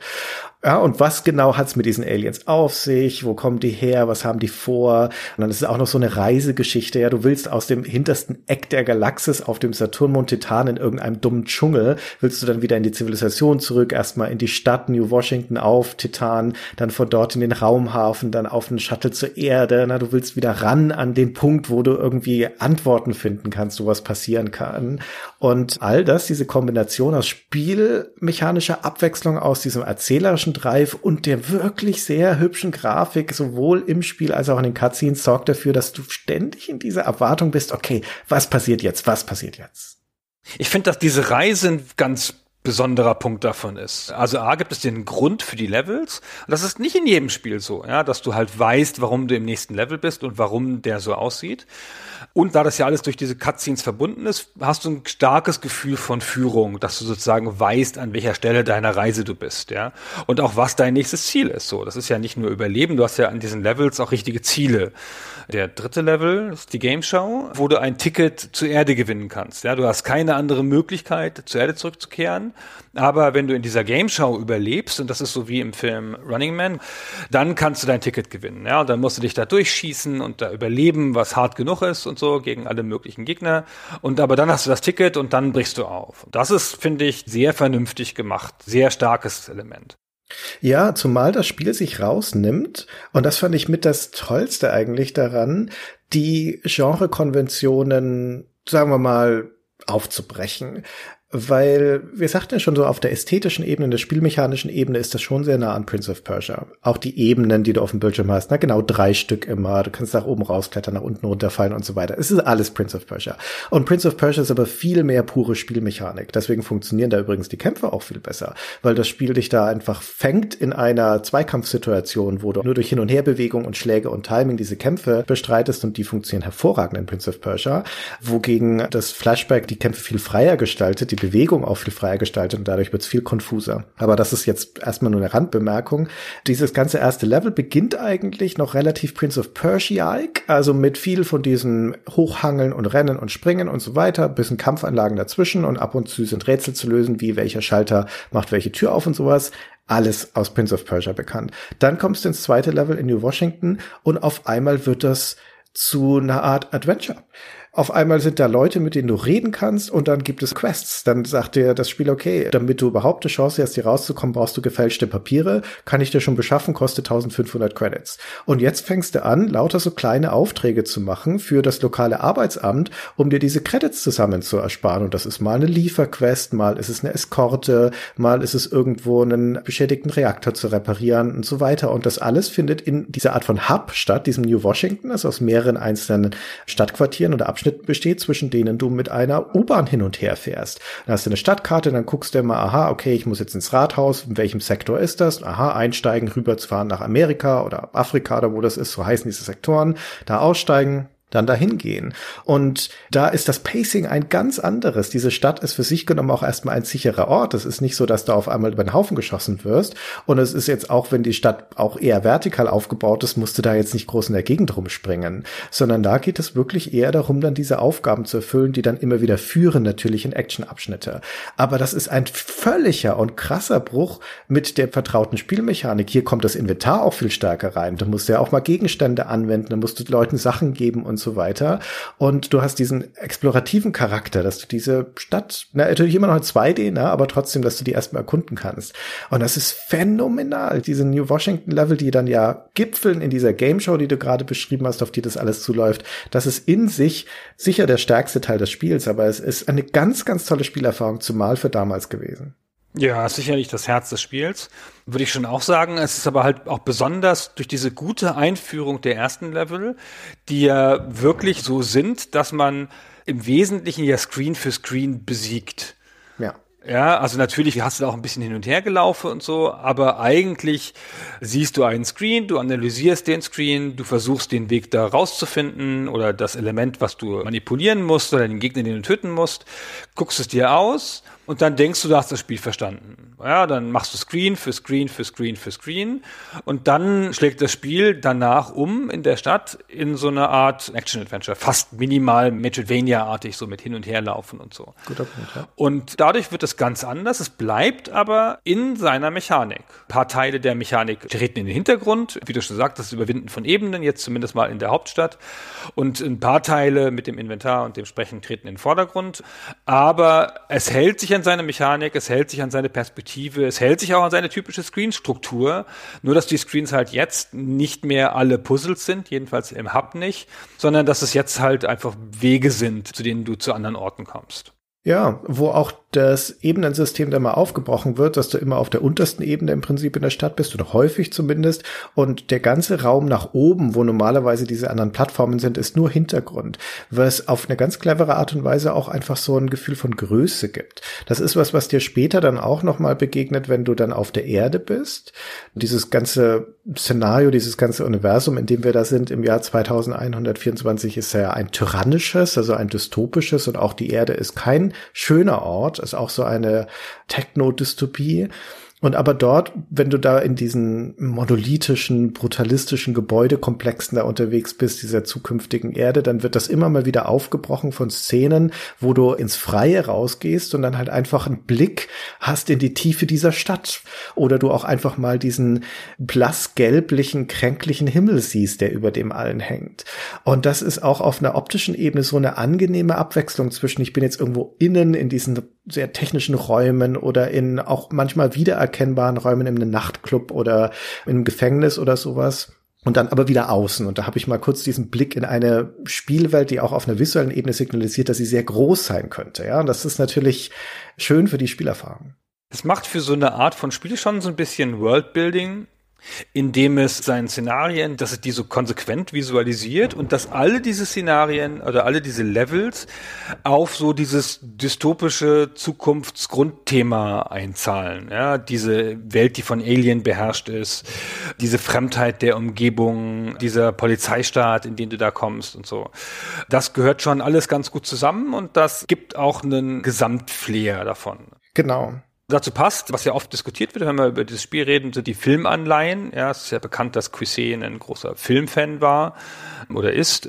Und man kann tatsächlich quasi, wenn man das ganze Spiel jetzt so vor sich hätte als Aufnahme und so durchscrollt, kann man sehr leicht mit dem Finger auf Filmreferenzen zeigen. Das ist ein typischer Kritikersport, so Filmreferenzen zu finden. In sowas müssen wir auch gar nicht in der Tiefe machen. Aber die Stadt, diese dystopische Stadt, die du eben beschrieben hast, mit diesem gelben Himmel und so, und da gibt's auch so fliegende Autos und so ein ikonisches filmischen Blick in die Tiefe, das ist eindeutig Blade Runner, würde ich sagen. Die Game Show haben wir eben schon genannt, das ist Running Man. Das ganze Szenario mit dem Hirn löschen und dass die Aliens dich Gehirn waschen und dass du da wieder rauskämpfen musst, das ist Total Recall im weitesten Sinne. Und natürlich der Klassiker, die Brillen, mit denen man Aliens sehen kann, ja, das ist direkt aus sie leben. Das ist ein Konglomerat von den ganzen Sci-Fi-Einflüssen dieser Filme, die in den 80er Jahren super populär waren. Also in der Hinsicht natürlich auch ein Kind seiner Zeit. Mindert jetzt aber den Genuss nicht, finde ich. Nee, null, null. Ich finde, die Anleihen bei den Filmen sind so klein und aber doch auch so souverän, dass sie sich nicht aufdrängen. Sie wirken nicht wie so eine typische Fanservice-Verneigung, wie man es heute oft hat, sondern ich finde, die wirken, vielleicht ist es auch einfach ein verklärter Blick auf ein Retro-Spiel, die wirken sehr organisch da drin. Ja, man darf von dem Spiel jetzt keine große Originalität in Bezug auf die Story erwarten. Das ist einigermaßen kompetent durchgeführt, aber in erster Linie geht es darum, das wenige, was das Spiel erzählt, die auf eine angenehme und interessante und für damalige Verhältnisse durchaus auch moderne Art und Weise zu präsentieren. Mit den Mitteln der Zeit und wie wir gerade schon geschildert haben, insbesondere auf dem Mega Drive, ist die Art der Cutscenes, die Menge der Cutscenes, die Qualität der Cutscenes wegweisend. Das ist auch auf dem Amiga und auf dem PC was, was nach wie vor toll anzusehen ist. Das Spiel endet ohne jetzt zu spoilern, mit einem Outro, was immer noch mal eine schöne animierte Sequenz ist. Ja auch nicht unbedingt selbstverständlich, dass die Spiele noch mal aufwendige Outros haben, aber das ist in der Qualität ähnlich wie die ganzen Cutscenes vorher. Und dann kommen die Credits und die Credits sind unterlegt mit einem Zusammenschnitt von Cutscenes und Spielszenen, die du vorher gesehen hast. Und zwar nur ein Teil davon, weil obwohl die Credits irgendwie zwei oder drei Minuten lang laufen, glaube ich, reicht das nicht, um überhaupt alle Cutscenes noch mal durchlaufen zu lassen. Und das zeigt noch mal, in welcher Menge die da drin sind. Ja, das ist echt der Wahnsinn. Das ist ein relativ ausführliches Spiel. Also man steckt da, wenn man es komplett durchspielen möchte, sicher seine 10, 12 Stunden oder sowas rein. Aber nichtsdestotrotz, selbst auf diese Länge präsentieren die einem auch echt viele Schauwerte.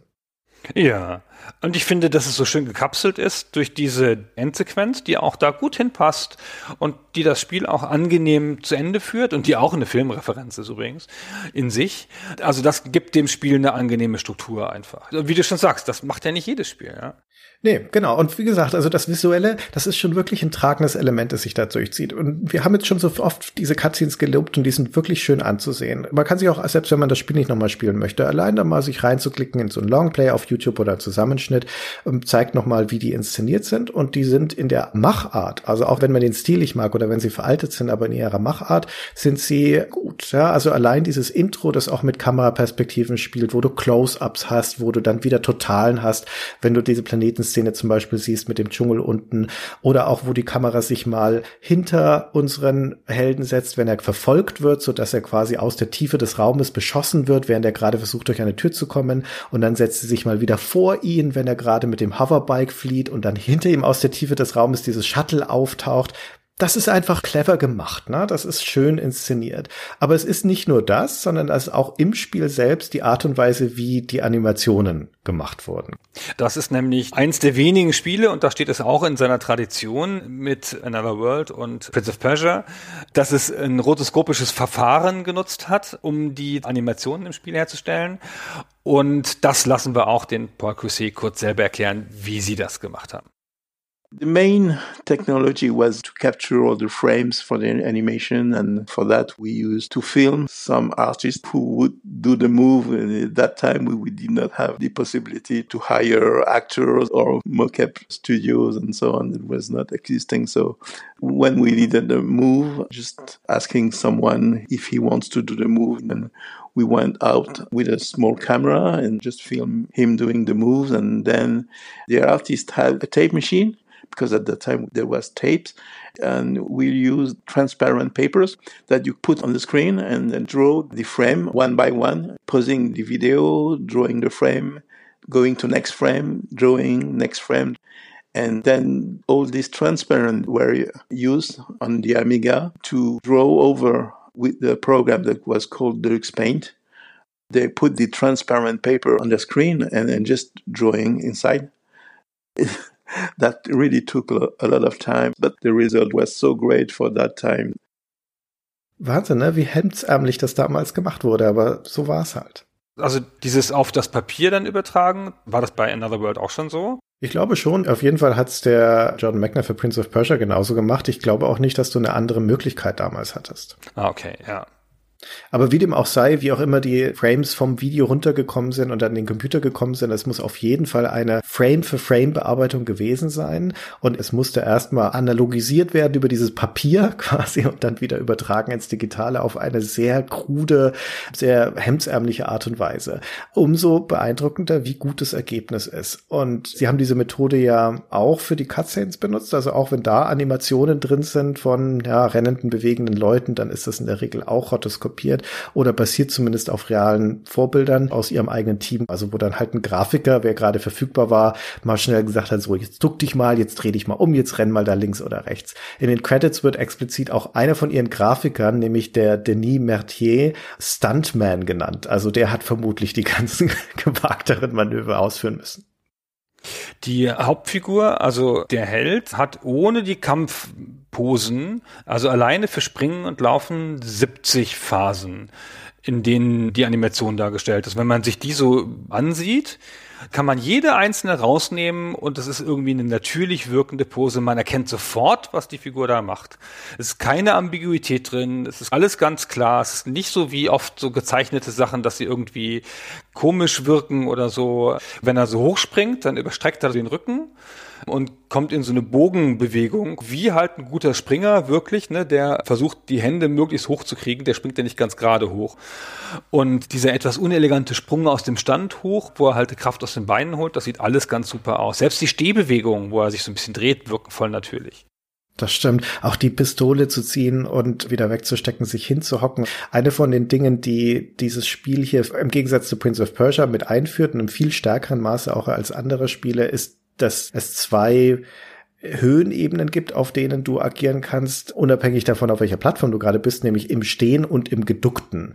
Und in diesem Geduckten kannst du sowohl deine Waffe ziehen und dann schießen auf einer niedrigeren Ebene, schießt du den Gegnern ins Knie, mehr oder weniger, ja. Und sie, wenn sie aber im Stehen schießen, schießen über dich drüber, ne? Also es ist eine Art, sich quasi kleiner zu machen, auszuweichen. Aber in diesem gebückten Zustand kannst du auch rollen, kommst dann durch kleinere Lücken durch. Du kannst auch im gebückten Zustand von Plattformen runterrollen. Dann landest du auch wieder in einem gebückten Zustand glaube ich. Bin ich mir gerade nicht hundertprozentig sicher, aber auf jeden Fall auf eine andere Art und Weise, als wenn du einfach runterlaufen oder runterspringen würdest. Also das Spiel unterscheidet da zwischen diesen Zuständen und benutzt sie auch relativ häufig. Es gibt auch Gegner, die sind sehr klein, die arbeiten also quasi nur auf dieser Knieebene. Da musst du, damit du mit denen interagieren kannst oder sie besiegen kannst, musst du runtergehen. Das sind so kleine Kettenroboter über die schießt du einfach drüber, wenn du stehst. Und umgekehrt gibt es so kleine fliegende Kugeln mit so Elektroschockern, die sind auf deiner Augenhöhe. Wenn du die jetzt aus irgendwelchem Grund gerade nicht beschießen kannst, dann kannst du denen einfach entgehen, indem du dich duckst, dann kommen sie nicht an dich ran, weil die bleiben immer auf dieser Höhenebene. Diese blödsinnigen Kugeln, ey, die so scheiß Geräusche machen und mich immer brutzeln, ey. ja, die sind anstrengend. Ja. Wir müssen nochmal über die Gegner gehen, weil man lernt ja fast jede Gegnerart zu hassen. Ja. Weil das Spiel echt komische Gegner hat. Wir können da gleich darauf eingehen, wenn wir über das Kampfsystem reden. Ich will aber eine Sache vorher noch vorwegschicken, nämlich zu diesen fantastischen Animationen, die wirklich so schön anzusehen sind, die auch so flüssig sind. Sie haben auch eine sehr schöne Framerate. Also ich kriege nicht genug davon, dem Conrad zuzugucken, wie er springt, wie er rollt, wie er sich duckt, weil es so schön flüssig animiert ist. Und es führt aber zu diesem fast schon schizophrenen Zustand, dass du eigentlich diesen Fluss der Bewegung so weit wie möglich erhalten möchtest. Das ist ganz ähnlich wie bei Prince of Persia, wo sich eine gute Beherrschung des Spiels ja auch dadurch zeigt, dass man das Momentum der Bewegung erhalten kann, indem man im richtigen Moment springt, aus dem Sprung dann weiter rennt und möglichst also nicht stoppen muss, möglichst diese Bewegung weiterführt. Und das möchte man die ganze Zeit auch in Flashback es geht aber nicht, weil das Spiel dich immer wieder und wieder ausbremst. Also das Einzige, was geht, ist aus einem Sprung über einen Abgrund, da die Bewegung weiterzuführen. Aber du musst ja ständig irgendwie Schalter drücken, musst beim Kämpfen anhalten, du wirst ständig, auch wenn du irgendwo hoch und runter klettern möchtest, wirst du vom Spiel ausgebremst. Also immer wieder stoppt diese Bewegung. Und das ist nicht möglich, im Gegensatz zu anderen Spielen, sie wirklich über einen längeren Zeitraum aufrechtzuerhalten. Und das ist langfristig echt frustrierend. Ja, finde ich auch. Da sind wir an einem meiner zentralen Punkte. Der zweite Punkt ist das Kampfsystem. Das das in meinem Gefühl kein Plattformer ist im klassischen Sinne, sondern halt ein Puzzle-Plattformspiel und dass deswegen diese unfassbare Langsamkeit da entsteht. Und das ist ja auch so, auch Plattformspiele zu der Zeit haben schon oft gescrollt. Ja. Und durch das Scrollen kannst du natürlich, ne, man denke an Super Mario und sowas, kannst du natürlich diese Bewegung leichter erhalten, weil der Screen dann folgt. Und hier, du kannst ja eine Bewegung nicht über das Ende des Screens aufrechterhalten, weil du ja dann zurückgesetzt wirst an den linken Bildschirmrand und ja möglicherweise möglicherweise den Gegner läufst auf der anderen Seite. Das heißt, wenn du das Ende des Bildschirms erreichst, bist du sehr vorsichtig. Ja. Und das ist überhaupt ein Spiel, in dem du sehr vorsichtige, gemessene Bewegungen machst, weil du diese Sprungdistanzen hast und das ist auch oft nicht so großzügig, sondern die Sprungdistanz, die du halt hast, reicht halt, um eine bestimmte Sache zu machen.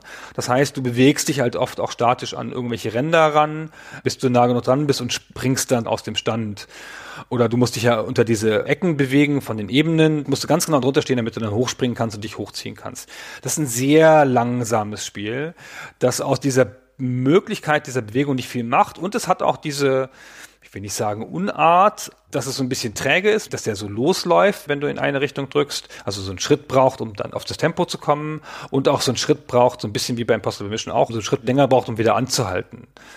Und ich finde, man hat nicht das starke Gefühl der Kontrolle über diese Figur, sondern ich zumindest bin auch im späteren Spiel nie so richtig intuitiv da durchgegangen, sondern musste immer noch kurz nachdenken, welche Bewegung ich jetzt mache und musste immer sehr genau konzentriert gucken, an welcher Stelle ich jetzt gerade stehe. Und es war nicht so mit, ach, weißt du, ich spring halt einen halben Meter vorher los und dann mache ich einen Doppelsprung und dann komme ich schon drüber oder sowas, wie das halt in manchen Plattformern ist.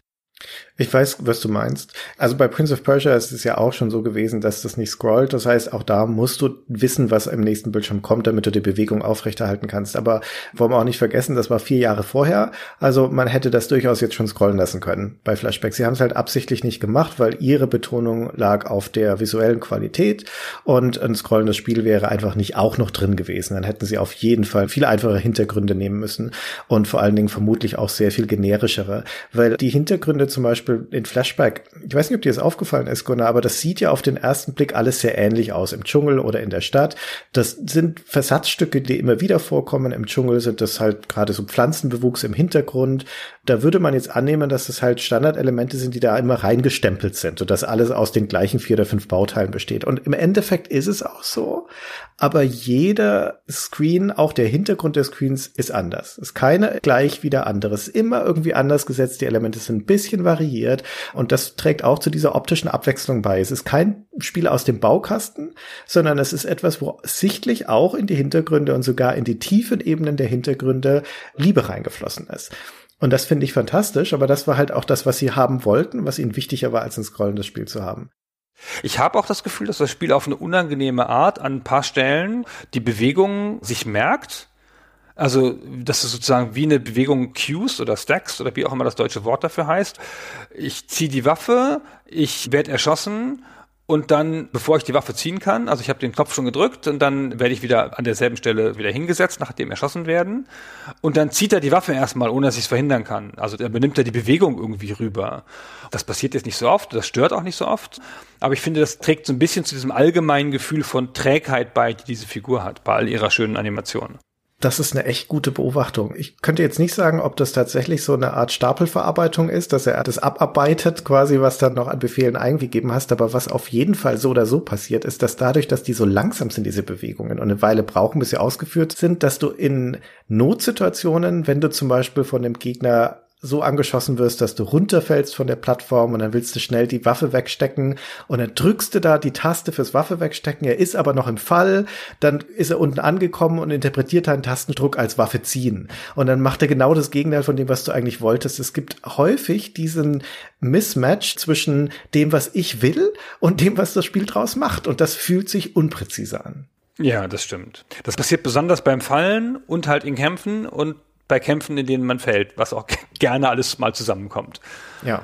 Und es ist sowieso, wenn wir halt kurz zum Kämpfen kommen wollen, ich finde sowieso, das ist grundsätzlich die uneleganteste Art, zwei Modi zu haben. Das habe ich schon immer gehasst in Spielen. Ich verstehe schon, warum man das macht, aber mit einem in den Kampfmodus umschalten und nicht aus dem Fluss heraus des normalen Bewegungssets einen Kampf auslösen zu können, macht mich irre. Ich mache das auch immer falsch Ich drücke dann in der Panik zweimal.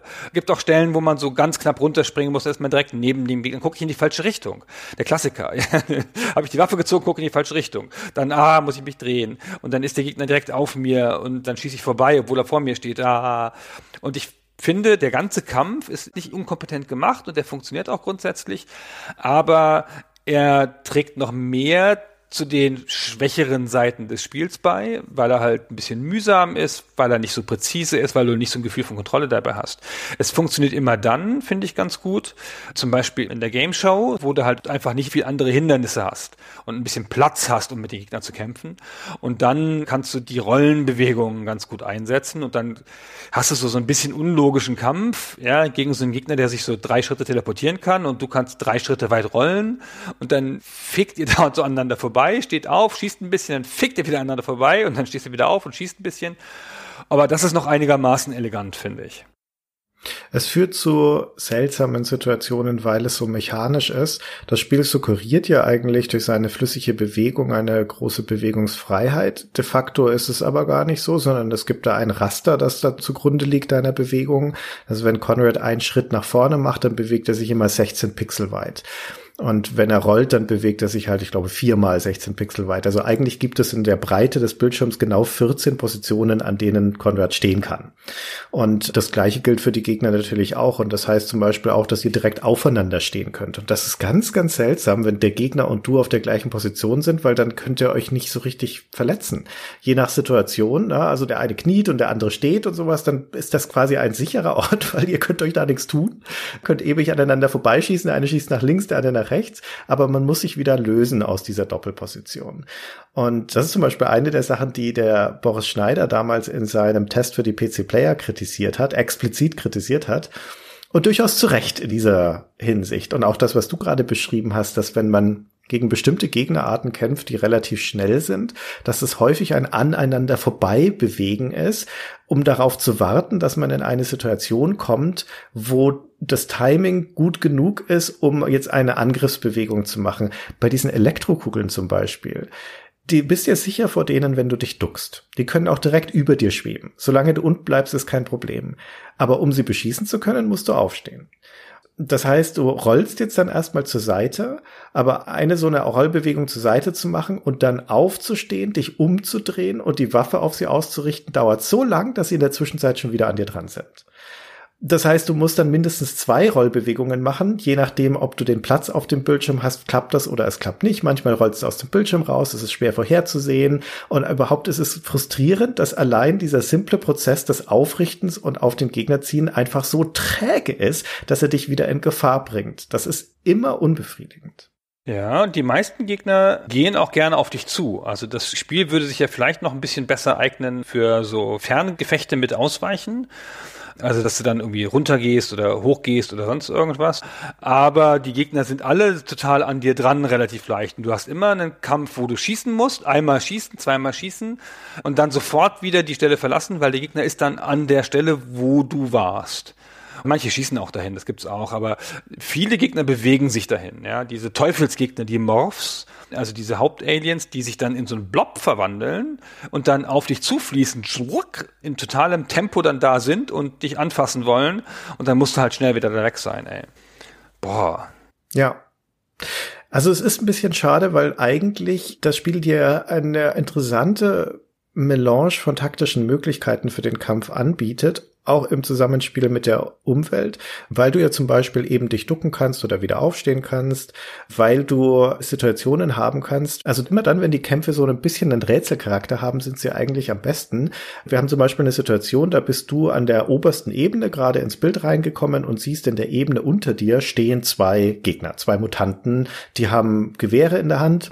Der eine links, der andere rechts. Das heißt, wenn du auf diese Ebene runtergehst, ist auf jeden Fall mit zwei Gegnern auf einmal zu tun haben. Noch dazu zwei Gegner Gegner, wo einer vor dir steht und einer hinter dir. Das ist eine Scheißsituation, ja, weil das Umdrehen ist so langsam und so, also da hat man richtig Angst davor. Aber dadurch, dass die sich gegenüberstehen, sind die auch eine Gefahr füreinander. Das heißt, was du jetzt machst, ist, du arbeitest dich vor bis zur Ecke dieser Plattform und dann hupfst du da runter und gehst sofort in den Hocker. Dadurch schießt der eine Gegner über dich drüber und erlegt den anderen auf dem anderen Ende des Bildschirms. In der Zeit hast du dich rumgedreht und dem anderen in die Knie geschossen und dann sind sie beide innerhalb einer Sekunde erlegt. Und in diesem Moment fühlst du dich großartig. Ja, so ein schöner Moment. Ist leider zu selten. Ich finde, das würde dem Spiel so gut tun, keine normalen Kämpfe zu haben, sondern nur Rätselkämpfe. Und ich habe beim Spielen auch verstanden, warum Impossible Mission keine Schießereien hat. Weil, also die tragen schon zu dem Gesamtgefühl auch in dieser feindlichen Welt und so was bei, aber schon das, was mir am wenigsten Spaß gemacht hat. Am meisten Spaß macht schon das Explorieren dieser Welt und sich das Erschließen über das Lösen von Rätseln und sich die Welt zu erschließen über die Bewegung. Das stimmt. Und die Tatsache, dass du da auch diese Rätselelemente in den Leveln hast, kannst du natürlich auch in den Kämpfen teilweise zu deinem Vorteil ausnutzen. Es gibt zum Beispiel so Selbstschussanlagen, die werden häufig durch eine Kamera ausgelöst oder durch so eine Lichtschranke. Und die Gegner sind sehr mobil, wenn das menschliche Gegner sind. Die klettern zum Beispiel auch nach oben und nach unten teilweise. Ja, die verfolgen dich richtig. Und du kannst es durchaus nutzen, um die zum Beispiel in eine Situation zu buxieren, wo sie so eine Selbstschussanlage auslösen und dann von der umgehauen werden, ohne dass du in der direkte Konfrontation mit ihnen gehen musst. Das geht manchmal, aber es geht nicht immer. Du kommst an Kämpfen selten vorbei und insbesondere wenn es Kämpfe sind mit mehreren Gegnern gleichzeitig, dann wird es sehr haarig. Ja, also mehrere Gegner darfst du dich eigentlich nie drauf einlassen, das ist immer scheiße. Ja, musste aber manchmal. Da hast du keine Wahl. Es gibt ja drei Schwierigkeitsgrade im Spiel, zumindest in der PC-Version, das haben nicht alle Versionen. Und das wird ja auch nirgendwo erklärt, was die machen. Deswegen erkläre ich es jetzt einfach als kleiner Service für die Zuhörenden. Die bewirken nämlich vor allen Dingen zwei Sachen. Erstens, je höher der Schwierigkeitsgrad, desto mehr Gegner sind überhaupt im Level. Also wenn man auf leicht spielt, hat man weniger zu kämpfen und auf schwer sind dann mehrere Gegner häufiger auch gleichzeitig da. Also du kommst häufiger in diese Situation, die wir gerade beschrieben haben, dass du dich mit mehreren gleichzeitig auseinandersetzen musst. Und was aber eigentlich viel wichtiger ist, die Gegner halten insgesamt mehr Treffer aus. Du musst häufiger auf sie schießen und sie treffen, bevor sie umfallen. Gerade die menschlichen Gegner und vor allem die Morphs, die du schon beschrieben hast. Die halten dann teilweise sechs, sieben, acht Schüsse aus, bevor sie umfallen. Und das ist grenzwertig nervig in einem Kampfsystem, das so träge funktioniert. Da kann so ein dummer Kampf gegen den Morph ewig dauern. Und weil es so unpräzise ist, kannst du es auch einfach nicht vermeiden, selbst wenn du das Spiel perfekt beherrschst, dass du manchmal durch Zufall doch getroffen wirst. Also es gibt meiner Meinung nach kein perfektes Spiel in der Hinsicht. Und das ist gerade, wenn sich ein Kampf ewig hinzieht, halt einfach super riskant. Ja, irgendwann machst du ja doch einen Fehler, wenn er halt 20 Mal hin und her gehen muss. Ja. Du hast eine Pistole, das ist deine einzige Waffe im Spiel. Mhm. Die hat unbegrenzte Munition, Gott sei Dank, ja. Und mit der schießt du halt auf die Gegner in diesen beiden Ebenen. Was ich ganz hübsch fand, ich habe die Schwierigkeitsgrade auch ausprobiert und ich habe ja gerade vorhin diese Anfangssituation erzählt, wo man gleich gegen so einen Roboter kämpft, im normalen Schwierigkeitsgrad. Und der fehlt tatsächlich. Also schon der erste Roboter, den man sieht, die ersten beiden Roboter in den ersten zwei Bildern fehlen im Einfachschwierigkeitsgrad. Also habe ich gedacht, das ist ein ganz anderes Spiel. Ja. Weil gerade da bringt das Spiel dir ja noch Sachen bei und zeigt dir, was du da machen musst und dann fehlen die halt schon. Ist aber auch ganz gut so, weil der erste Roboter ist ganz schön nervig, ehrlich gesagt. Weil der streckt so den Arm aus und brutzelt und der steht auf einer anderen Ebene. Der kann dich also nicht brutzeln, weil er dich wie die Impossible Mission Roboter nur aus der Nähe brutzeln kann. Aber der hört immer auf zu brutzeln, wenn du die Waffe ziehst und dann ist er quasi unverwundbar. Das heißt, du musst dann irgendwie nah an den Rand gehen und ihn so animieren durch Aufstehen plötzliches und dann gleich schießen, dass er diesen Brutzelarm ausstreckt und das macht er nicht, wenn du zu langsam bist. Und das habe ich echt ein bisschen für gebraucht am Anfang mit meinen noch nicht gut ausgeprägten Kontrollen dieses Spiels, ich dann wieder rauf und dann zu nah an den Rand runtergefallen und nur um den Roboter, der sich nicht verteidigt hat, umzubringen. Also es gibt ja nicht so viele unterschiedliche Gegner im Spiel, aber jeder für sich braucht so ein bisschen seine eigene Taktik, wie der Roboter, den du gerade beschrieben hast. Oder es gibt dann Polizisten mit einem Chatback später, also eigentlich schon ab dem zweiten Level, Und ab dort bekommst du auch noch ein Schild, das du ganz kurz aktivieren kannst, das dann für so eine Sekunde ein kurzes Schild vor dich hin projiziert, das dann einen Schuss abfängt. Und diese Polizisten halten auch mehrere Treffer aus und wenn du sie triffst, dann setzen sie immer sofort einen Gegenschuss ab. Und er trifft dich auch immer, es sei denn, du löst parallel dazu das Schild aus. Und das ist wiederum eine Taktik, die musst du halt verinnerlichen, dass du nach einem Schuss auf diesen Polizisten direkt dein Schild aktivierst. Überhaupt das Schild dann auch mit als eine Ressource und eine Taktik zu begreifen, wird nach hinten raus überlebenswichtig. Deswegen muss man sich das auch aneignen. Ja, genau. Du hast ansonsten auch noch so eine Art Körperschild. Du kannst fünf Treffer ab normalerweise. Also du bist nicht beim ersten Treffer tot, das sind aber sozusagen deine Leben. Ja, genau, dass du auch wieder aufladen kannst. Das Spiel ist insofern überraschend fair für ein Spiel seiner Zeit, weil es hat ja keine Spielstände, du kannst es nicht speichern, sondern es hat noch ein Passwortsystem. Das ist sicherlich auch der Konsole geschuldet. Und wenn du ein nächstes Level erreichst, dann gibt dir das Spiel ein Passwort für deinen Schwierigkeitsgrad, um dort wieder einzusteigen. Nachdem die Level aber teilweise relativ lang sind, also du da schon mal eine Stunde oder auch mehr dran spielen kannst, gibt es zwischendurch Speicherpunkte, so kleine Konsolen, wo du selbst speichern kannst. Und das merkt sich dann dein Fortschritt. Und da kannst du auch wieder hin zurückgehen. Also es gibt durchaus legitimerweise Situationen, wo du dann, wenn du weißt, hier passiert was Riskantes, durchaus noch mal ein paar Bildschirme zurückgehst, um lieber noch mal zu speichern.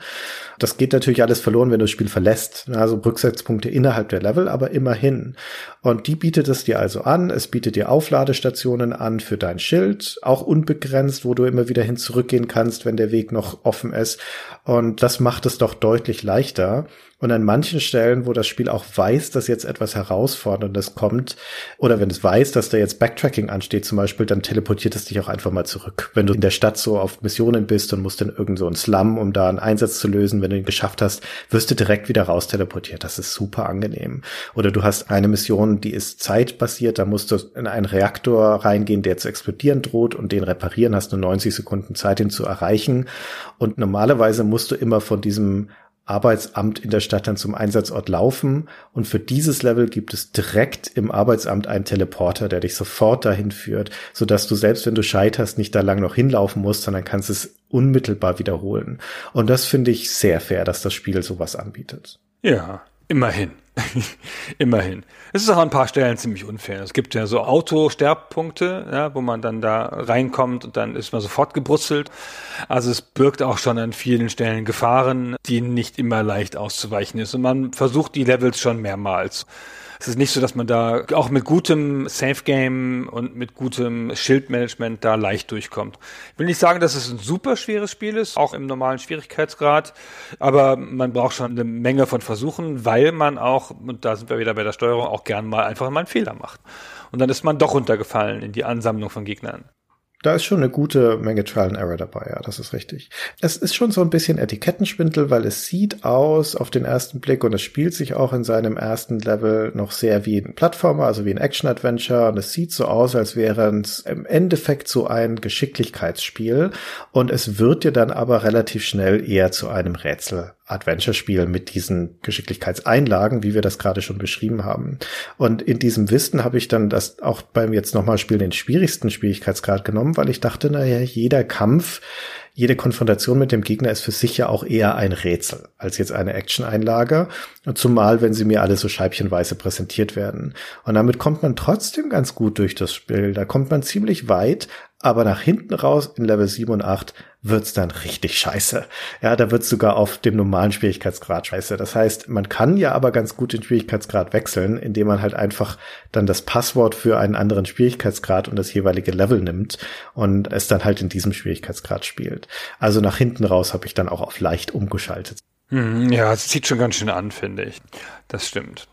Es hat aber eine Sache, die wir auf jeden Fall erzählen müssen, so in puncto Unfairness, weil obwohl ich finde, dass das Spielerlebnis, das es uns präsentiert, überwiegend fair ist, auch ein paar ganz moderne Komfortfunktionen hat, dass es diese schöne Progression von Abwechslung hat, es dich immer wieder mit neuen Dingen konfrontiert. Das hat zum Beispiel dieses ganz tolle Instrument dann ab Level 5 oder 6, glaube ich, dass du so einen werfbaren Teleporter bekommst. Ah, oh, das ist toll. Das ist fast das Beste am Spiel, finde ich.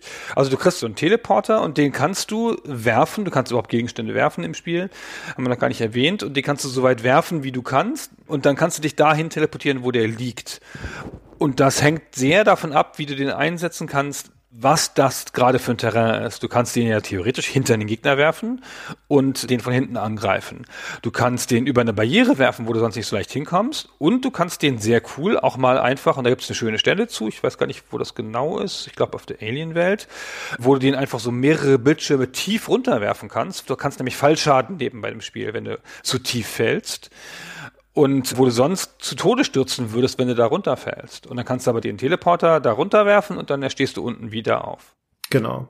Also das Spiel macht nicht so wahnsinnig viel mit diesem Teleporter, aber zum einen benutzt es ihn manchmal für Rätsel und zum anderen gibt es ihn dir halt einfach als ein Instrument.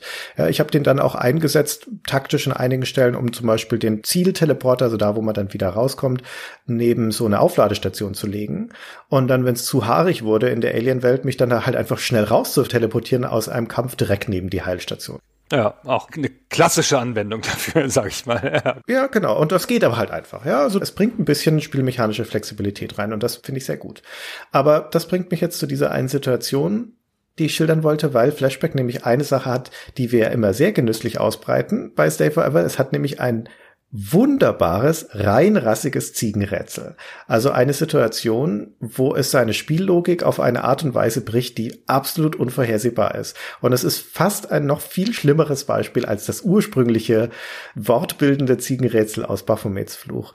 Und zwar ist das eine Szene in Level 7, also dem vorletzten Level, da ist man schon auf der Alien-Heimatwelt wo man einen Bildschirm von rechts betritt. Ich schildere das jetzt mal kurz, damit ihr euch das ein bisschen vorstellen könnt. Also man kommt von rechts in den Bildschirm rein und stellt fest, da ist eine Tür direkt vor uns, die den Weg versperrt. So eine Stahltür. Und hinter dieser Tür steht aber ein Mensch. Das ist sehr ungewöhnlich, weil das ist der erste, der uns auf dieser Alien-Welt überhaupt begegnet. Das ist ja die Heimatwelt der Aliens. Hier gibt es überhaupt keine Menschen. Und er steht da einfach hinter dieser Tür. Mit dem kann man aber nicht interagieren. Also wir sind zu weit weg, die Tür ist dazwischen. Nun gibt es aber über uns noch eine Plattform. Da führt es leider nicht weiter, da ist aber eine Konsole mit einem Schalter. Und unter uns gibt es noch so eine Art Untergeschoss, wo wir auch runterklettern können. Und da ginge es dann theoretisch auf die andere Seite dieser oberen Tür, aber da ist auch eine versperrte Tür. Also egal welche Ebene, wir kommen da nicht durch. So, also es ist eine klassische Rätselsituation und dann gibt es ja verschiedene Ansatzpunkte. Wir können zum Beispiel erstmal nach oben klettern und diesen Schalter drücken. Der öffnet tatsächlich auch eine Tür, glaube ich, wenn ich mich recht erinnere, aber keine von den beiden, die wir da gerade brauchen. Im Bildschirm vorher gibt es eine Lichtschranke und da gibt es so eine kleine mechanische Maus, die man auch aufsammeln kann. Die ist dafür da, die bewegt sich immer so hin und her und die löst dadurch zum Beispiel auch Lichtschranken aus. Und wir haben diesen Teleporter, ja, von dem du schon gesagt hast, dass man ihn rumwerfen kann. Also wir haben ein Instrumentarium von Dingen, die wir hier einsetzen könnten, weil die Regel des Spiels ist, eine Tür öffnet sich immer durch irgendeinen Mechanismus, mit dem sie verbunden ist. Entweder ein Schalter oder ein Schlüssel oder es ist an einen Gegner geknüpft, dass du einen bestimmten Gegner töten musst, häufig diese Elektrokugeln, damit die Tür aufgeht.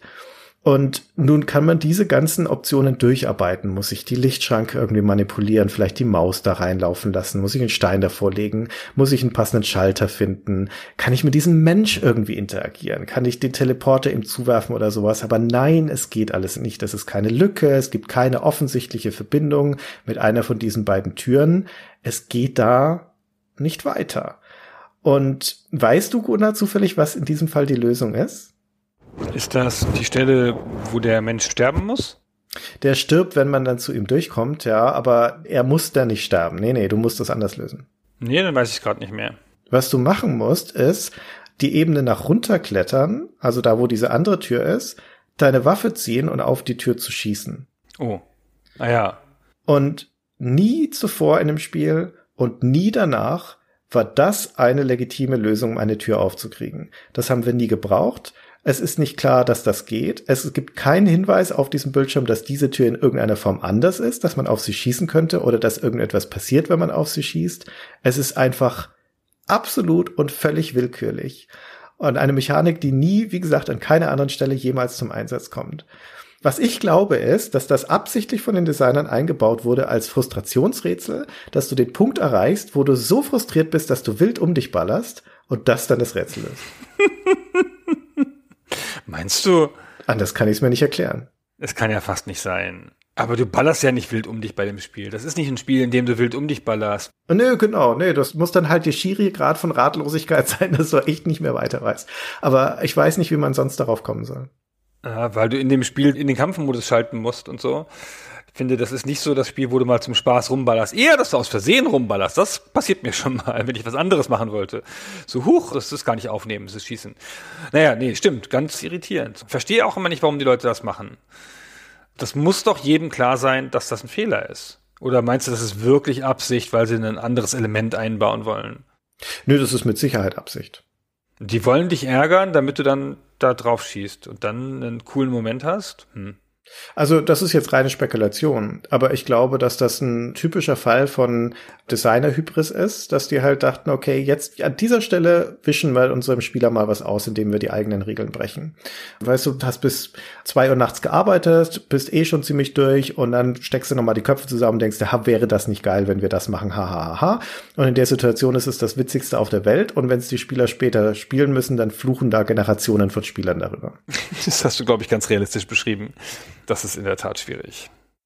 Aber nichtsdestotrotz, das Spiel hat schon seine Frustrationspunkte, aber ich finde, es macht sie immer wieder wett durch den Reichtum seiner Spielwelt und seines Spielinhalts. Ich habe selten ein Spiel gespielt, zumal in einer Zeit, wo ich so motiviert war, weiterkommen zu wollen. Allein aus dieser Erwartungshaltung, was jetzt als nächstes passieren wird. Ja, das kann ich echt gut nachvollziehen. Mir macht das Spiel Spaß beim Zugucken, wenn jemand spielt.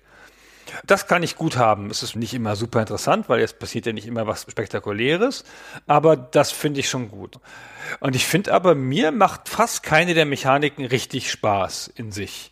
Also mir ist das alles ein bisschen zu hakelig, ein bisschen zu viel Präzision nötig. Ich kämpfe da nicht gern, ich renne da nicht gern, ich halte nicht gern aus dem Rennen an und ich springe nicht gern hoch.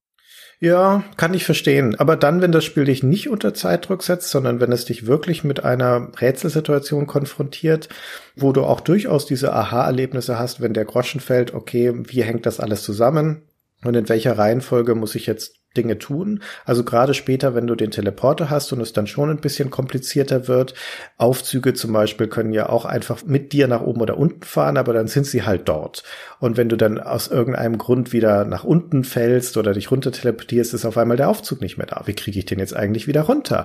Ja, und solche Dinge, also da entstehen schon einige Situationen, die erstmal für Kopfzerbrechen sorgen. Und wenn du dann aber die Lösung findest, die ja in 99 Prozent der Fälle auch eine logische ist, dann sind das immer immer so kleine Belohnungen. Und das Spiel ist nicht super komplex. Es ist kein Puzzlespiel in der Hinsicht. Das ist kein Knobel-Action-Spiel wie Braid zum Beispiel. Aber es konfrontiert dich doch einigermaßen regelmäßig mit diesen Situationen, die aber eigentlich immer ganz gut lösbar sind. Und das ist schön.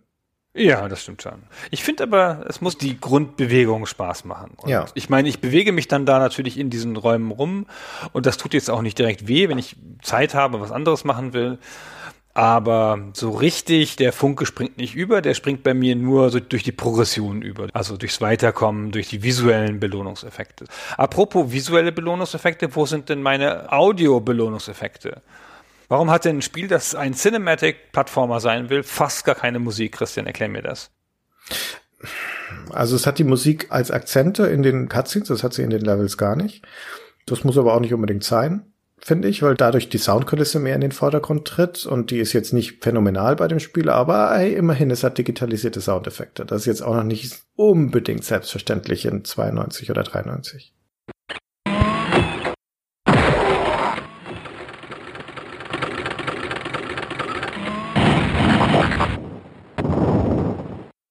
Ja, es hat Fußtapfen und nervige Robotergeräusche, womit wir wieder bei Impossible Mission wären.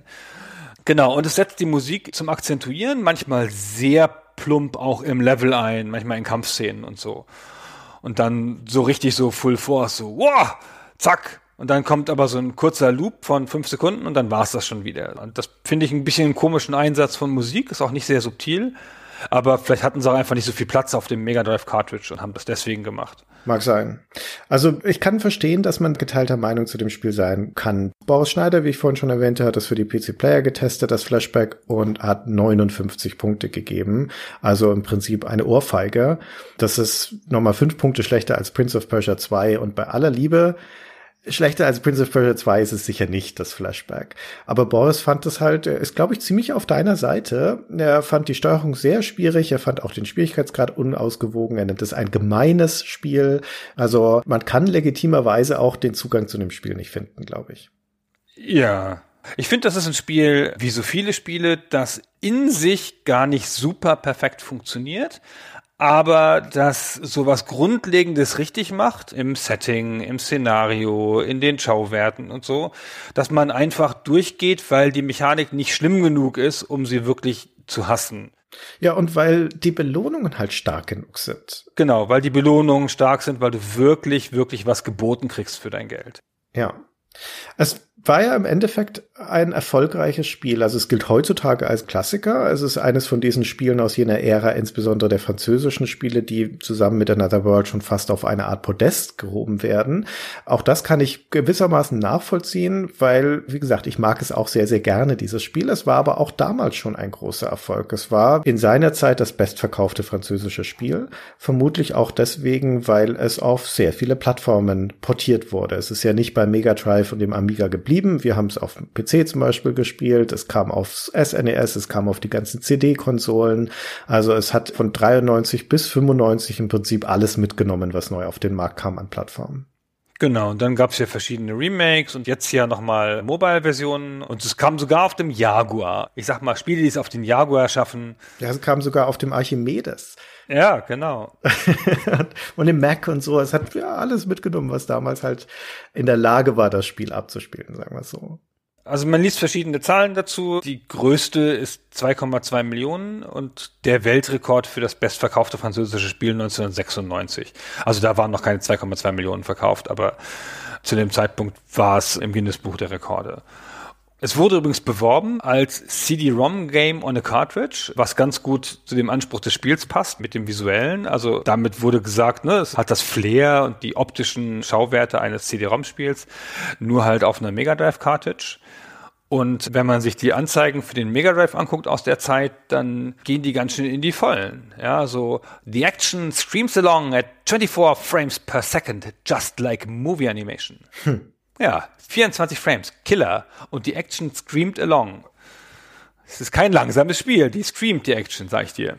Naja, also auch wenn das ein bisschen das typische Marketing rumhyperbel gewesen sein mag, das war für seine Zeit schon echt eine beeindruckende visuelle Erfahrung, zumal für das Mega Drive. Also das soll man nicht unterschätzen. Das war mit Sicherheit ein starkes Erfolgskriterium für das Spiel, dass es phänomenal aussah. Ja, ist einfach ein fettes Spiel, muss man echt sagen also auch diese Ambition, die dahinter steckt, weil das insbesondere auf dem Mega Drive in dieser Form unterzubringen, mit dieser Willen zur Inszenierung, mit dieser grafischen Qualität und diesem Umfang, das war schon bemerkenswert. Also ich würde sagen, es kratzt an der Avantgarde. Das hat sich ja insofern ein bisschen fortgesetzt, als es dann noch eine Fortsetzung gab von Flashback 95, die dann nicht mehr den Namen Flashback trug, sondern Fade to Black, aber die im gleichen Universum spielt und die Geschichte nahtlos fortsetzt. Also da, wo Flashback aufhört, da steigt Fade to Black ein mit dem gleichen Helden, mit dem Conrad Hart wieder nur, dass es jetzt kein Sidescroller mehr ist, sondern das ist jetzt ein Third-Person-Action-Spiel. Also 95, eines der frühen Spiele, ein Jahr vor Tomb Raider, wo du deinen Charakter in vollständigem 3D von hinten siehst und durch eine 3D-Welt steuerst, die jetzt im Gegensatz zu einem Tomb Raider oder auch dem vorherigen Flashback eigentlich nur noch aus sehr engen Korridoren und Räumen besteht und hauptsächlich geht es jetzt hier ums Schießen und das auch kruder funktioniert als ein Tomb Raider, dem seine Kamera, seine Steuerung dann noch mehr im Weg steht. Aber nichtsdestotrotz, es war zumindest wieder dieser Wille, hier einen technologischen Sprung, auch einen Perspektivsprung herzustellen, wieder eine moderne Konsole zu unterstützen, nämlich die PlayStation in diesem Fall und wieder etwas visuell Neues zu versuchen. Hm, es war insgesamt eine unglückliche Entscheidung bei dem Fade to Black, das nicht sehr gut funktioniert, weil es versucht grundsätzlich das Bewegungsrepertoire zu übernehmen von Flashback, bis auf diese ganzen Rollen, das macht es nicht. Und es wird viel geschossen, aber auch in so einer ganz ähnlichen Perspektive mit so über die Pistole weg und so, die auch da unbegrenzte Munition hat. Und es hat auch so Sprungsequenzen und die sind natürlich, das kann man sich vorstellen, in einem 3D-Spiel schwierig. Ja, naja, gut, bei Tomb Raider ging's dann, ne? Aber in Fate to Black, hm. Tomb Raider ist auch ein sehr besonderes Spiel, weil es das ja als erstes so richtig gelöst hat, diese ganzen Sachen. Und ja auch noch ein vertikales Gameplay hatte. Und Fate to Black nimmt sich schon sehr viel von der potenziellen Wirkung, die es haben könnte, indem du immer durch die Korridore läufst. Ja, es ist sehr flach. Eng und flach, ja. Also es ist eher wie so ein Ego-Shooter, nur halt ohne Ego-Perspektive fühlt es sich an. Und die ganze Zeit zielst du über die Schulter der Figur weg, über die Pistole weg und bist aber sehr träge im Drehen. Ja, das heißt, es ist ein sehr unangenehmer Prozess, wenn der Gegner so halb rechts von dir steht, bis du dich dahin gedreht hast, so, ja, dass du den endlich erschießen kannst. Boah, ey. Es sieht aber gar nicht so verkehrt aus, finde ich. Also für ein relativ frühes 3D-Spiel ist der Detailreichtum der Räume zum Beispiel gar nicht so schlecht. Und auch der Held, der ja auch eine polygonale Figur ist, zu Zeiten, wo du üblicherweise da noch Sprites hattest, ist nicht so schlecht. Aber insgesamt ist es als Spielerfahrung natürlich weit weg von der Bedeutung, die Flashback hat. Ja, ja, ja, ja. Es sollte ja dann noch weitergehen. Delphine hatte dann noch mal ein paar Jahre später, nämlich 2001, 2002, noch einen dritten Flashback-Teil in Arbeit, diesmal auch wieder unter dem Namen Flashback, nämlich Flashback Legends. Und der sollte erscheinen, ausgerechnet für den Game Boy Advance noch nur für den Game Boy Advance. Das Spiel war auch in einem ziemlich fortgeschrittenen Zustand. Das gibt's als eine Beta-Version sogar geleakt im Internet. Also man kann den Zustand, den das Spiel um 2002 rum hatte, sogar nachvollziehen. Dann gibt's auch YouTube-Videos dazu. Sieht alles ganz nett aus. Ist von der Spielmechanik und der Perspektive wieder wie das erste Flashback, so seitlich. Aber bevor es fertiggestellt werden konnte, Übrigens entwickelt nicht von Delphin selbst, sondern von Adeline, also von dem Studio, das die Little Big Adventure Spieler gemacht hat. Bevor es fertiggestellt werden konnte, ist Delphin bankrott gegangen und das war dann auch das Ende von Flashback Legends. Ja, Mai. Schade, das wäre doch ganz okay geworden, hatte ich den Eindruck, nach dem, was man so sehen konnte. Wow. Boah, ja, GBA halt, ne? Aber es sah auch wesentlich bunter aus, jetzt so GBA-typisch als das ursprüngliche Flashback, aber auf dem ersten Blick eigentlich ganz ähnlich. Ja, ich fand, das sah kompetent aus, würde ich sagen. Ja. ja. Ganz vernünftig, die Figuren alle ein bisschen größer und die Ebenen ein bisschen weniger und so. Und auch wirklich ja mit eigenen Levels, ne? Es ist nicht einfach ein Port gewesen oder so. Sah schon okay aus. Ja, und das war's dann aber für das klassische Flashback. Und um ehrlich zu sein, war's das eigentlich auch für die Cinematic Platformers, die ja ein relativ kurzlebiges Genre sind, weil mit Tomb Raider kam da die technologische Zeitenwende und dann kamen zwar dann noch ein paar Spiele wie gerade das Heart of Darkness, na, der quasi Nachfolger von Another World oder die Oddworld Spiele kann man vielleicht auch noch mit reinzählen, aber eigentlich ist das Ganze dann in 3D gegangen und damit war das wieder vorbei. Und für Flashback hätte das eigentlich auch das Ende sein können, wenn es nicht diesen nach wie vor sehr guten Ruf genießen würde und wenn nicht der Paul Cousset irgendwann auch die Rechte wieder zurückerworben hätte von dem Flashback und sich seitdem daran macht, das wieder aufleben zu lassen. Genau. Also es gibt jetzt, wie gesagt, gerade eine relativ aktuelle Version für die Smartphones und so, die ganz okay funktioniert, wenn man es nicht spielt wie ein Smartphone-Spiel, sondern über Bluetooth und Controller damit verbindet, weil der Touch-Modus, den sie dafür eingeführt haben, ist schon, Paul nannte es eine technische Herausforderung, aber es ist auch eine spielerische Herausforderung. Aber es sind sonst originalgetreue Versionen und es gibt ja auch die relativ okayen Versionen jetzt auf Steam und Good Old Games, die das Originalspiel enthalten, aber auch noch eine Reihe von Komfortfunktionen, die man zu- und abschalten kann. Ja, sowas wie eine Rückspulfunktion à la Prince of Persia Sense of Time und so. Und das tut dem Spiel ganz gut. Das entschärft die Schwierigkeitsgradspitzen dann doch merklich an einigen Stellen. Genau. Also man kann es heute noch mit großem Genuss spielen, wenn man das mit großem Genuss spielen kann. Also das ist jetzt tatsächlich die moderne Version, zu der wir dann auch raten würden, weil sie eben auch das Originalspiel enthält. Also man kann das wahlweise auch wirklich in dem Stil und mit der Steuerung und dem Schwierigkeitsgrad des damaligen Spiels spielen. Die neue Version hat gerade auch auf der Audioebene aufpoliert. Da gibt's dann tatsächlich zum Beispiel Musik und so. Aber es gab aber vorher noch mal einen Versuch, es aufleben zu lassen, nämlich 2013 nicht mit einem Remaster, wie jetzt die aktuelle Version ist, sondern mit einem wirklichen Remake, und zwar auch von Paul Cussier und seiner damaligen Firma Vector Cell. Und die haben für Xbox 360 und PlayStation 3 Flashback das Remake produziert. Und das ist, also es ist erstmal ein komplettes 3D-Spiel ne, mit der damaligen Technik der Zeit. Ja, neu gedacht. Das orientiert sich zwar an der Story und den Levels des Originals, aber hat jetzt moderne Sachen drin, wie ein Skillsystem und Erfahrungspunkte, die du sammeln kannst und Sidequests und mehr Text, mehr Storytelling, Tutorial und so weiter und so weiter. Und es wurde universell von vorne bis hinten von allen Kritikern verrissen. Ich habe das gar nicht selber gespielt. Ich habe es mir nur mal so angeschaut. Das gibt's ja auch auf allen Konsolen, sogar auf Switch und so. Und das sieht aber ganz vernünftig aus. Es macht dieses 2D in 3D, was manche Spiele machen.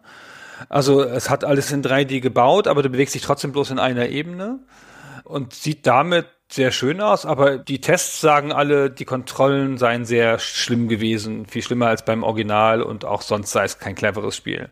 Ja, das glaube ich, der einhellige Konsens, und dem würde ich mich anschließen, ist, dass das ein völlig unnötiges Remake ist. Also es hat keinen zwingenden logischen Gedanken, was es aus dem Original Sinnvolles machen kann, außer es ein bisschen zeitgemäß aufzupolieren und irgendwelche Dinge drumherum zu flanschen, die nicht notwendig sind. Na, das Originalspiel für sich ist ein Klassiker, der durchaus noch an Spielbarkeit heute genauso gut ist wie damals, mit den ganzen Einschränkungen, die wir gerade beschrieben haben. Aber nun, na, so ist das Spiel halt. Und es ist nicht so, dass dieses Remake das großartig lösen würde oder dass das, was es dem hinzufügt, die Spielerfahrung wahnsinnig bereichern würde. Und es hat ja sogar leider eine ziemlich missglückte Übersetzung ins Englische. Es war wohl ursprünglich ein französisches Spiel und die dazugehörige Sprachausgabe ist reich an Stilblüten. Und da gibt es einen berühmten Ausschnitt, den wir hier an dieser Stelle auch nochmal einspielen. Das ist diese Szene relativ am Anfang des Spiels, wenn Conrad einen verunglückten Menschen im Dschungel trifft, der ihn bittet, ihm ein Medikit, glaube ich, zu organisieren. Und dann gibt es noch einen kurzen Dialog und dann teleportiert er sich raus. Und in diesem 2013er Remake spielt sich dieser Dialog folgendermaßen ab. Thanks. Ah. Hey, some GBI agent told me to meet him here. If you find him, tell him I've got a package for him in New Washington. Sure, okay. If I meet who? Ouch! I'm out of here. Final safety tip. Don't eat the fruit. What? Wait, wait, wait. Oh, great. You didn't even tell me. Hmm. Awesome sauce. Awesome Sauce. Ja, aber Awesome Sauce ist ja ein regulärer Begriff, ne? Ja, ist das ein regulärer Begriff? Ja, das Urban Dictionary beschreibt Awesome Sauce mit something that is more awesome than awesome. Ah, und das passt ja wunderbar auf diese Situation. Ja, vielleicht ist es einfach sarkastisch gemeint. Ich habe gedacht, das ist eigentlich sarkastisch gemeint, so Awesome Sauce. und der Sprecher hat es aber nicht gecheckt oder kannte den Begriff nicht und hat es deswegen so anders ausgesprochen. Ja, mit einem hm davor auch noch, als ob er jetzt gerade Suppe löffeln würde. Genau, als hätte er einfach den Text da gehabt und hat gedacht, jetzt muss er hier Awesome Soße essen. Ja. Und, und dann hat er noch so ein Hm draus gemacht. Das ist natürlich krasser Fehler, ja. Ah ja, sehr schön. Eine hübsche Stilblüte. Ja, sehr schön. Naja, Mensch. So, das war's. Ja, jetzt haben wir die Awesome Sauce noch drin. Dann habe ich alles auf meinem Zettel abgearbeitet. Ja, ebenfalls. Sehr schön. Na gut, dann vielen Dank euch fürs Zuhören. Erzählt uns gerne von euren Erfahrungen mit dem Spiel und ob ihr da auch so gute Erinnerungen dran habt, wie Christian das eben gemacht hat. Und wir freuen uns wie immer über Kommentare und auch sonst über jedes Feedback. Ganz genau. Vielen Dank, Gunnar. Vielen Dank, Christian. Bis dann. Bis zum nächsten Mal.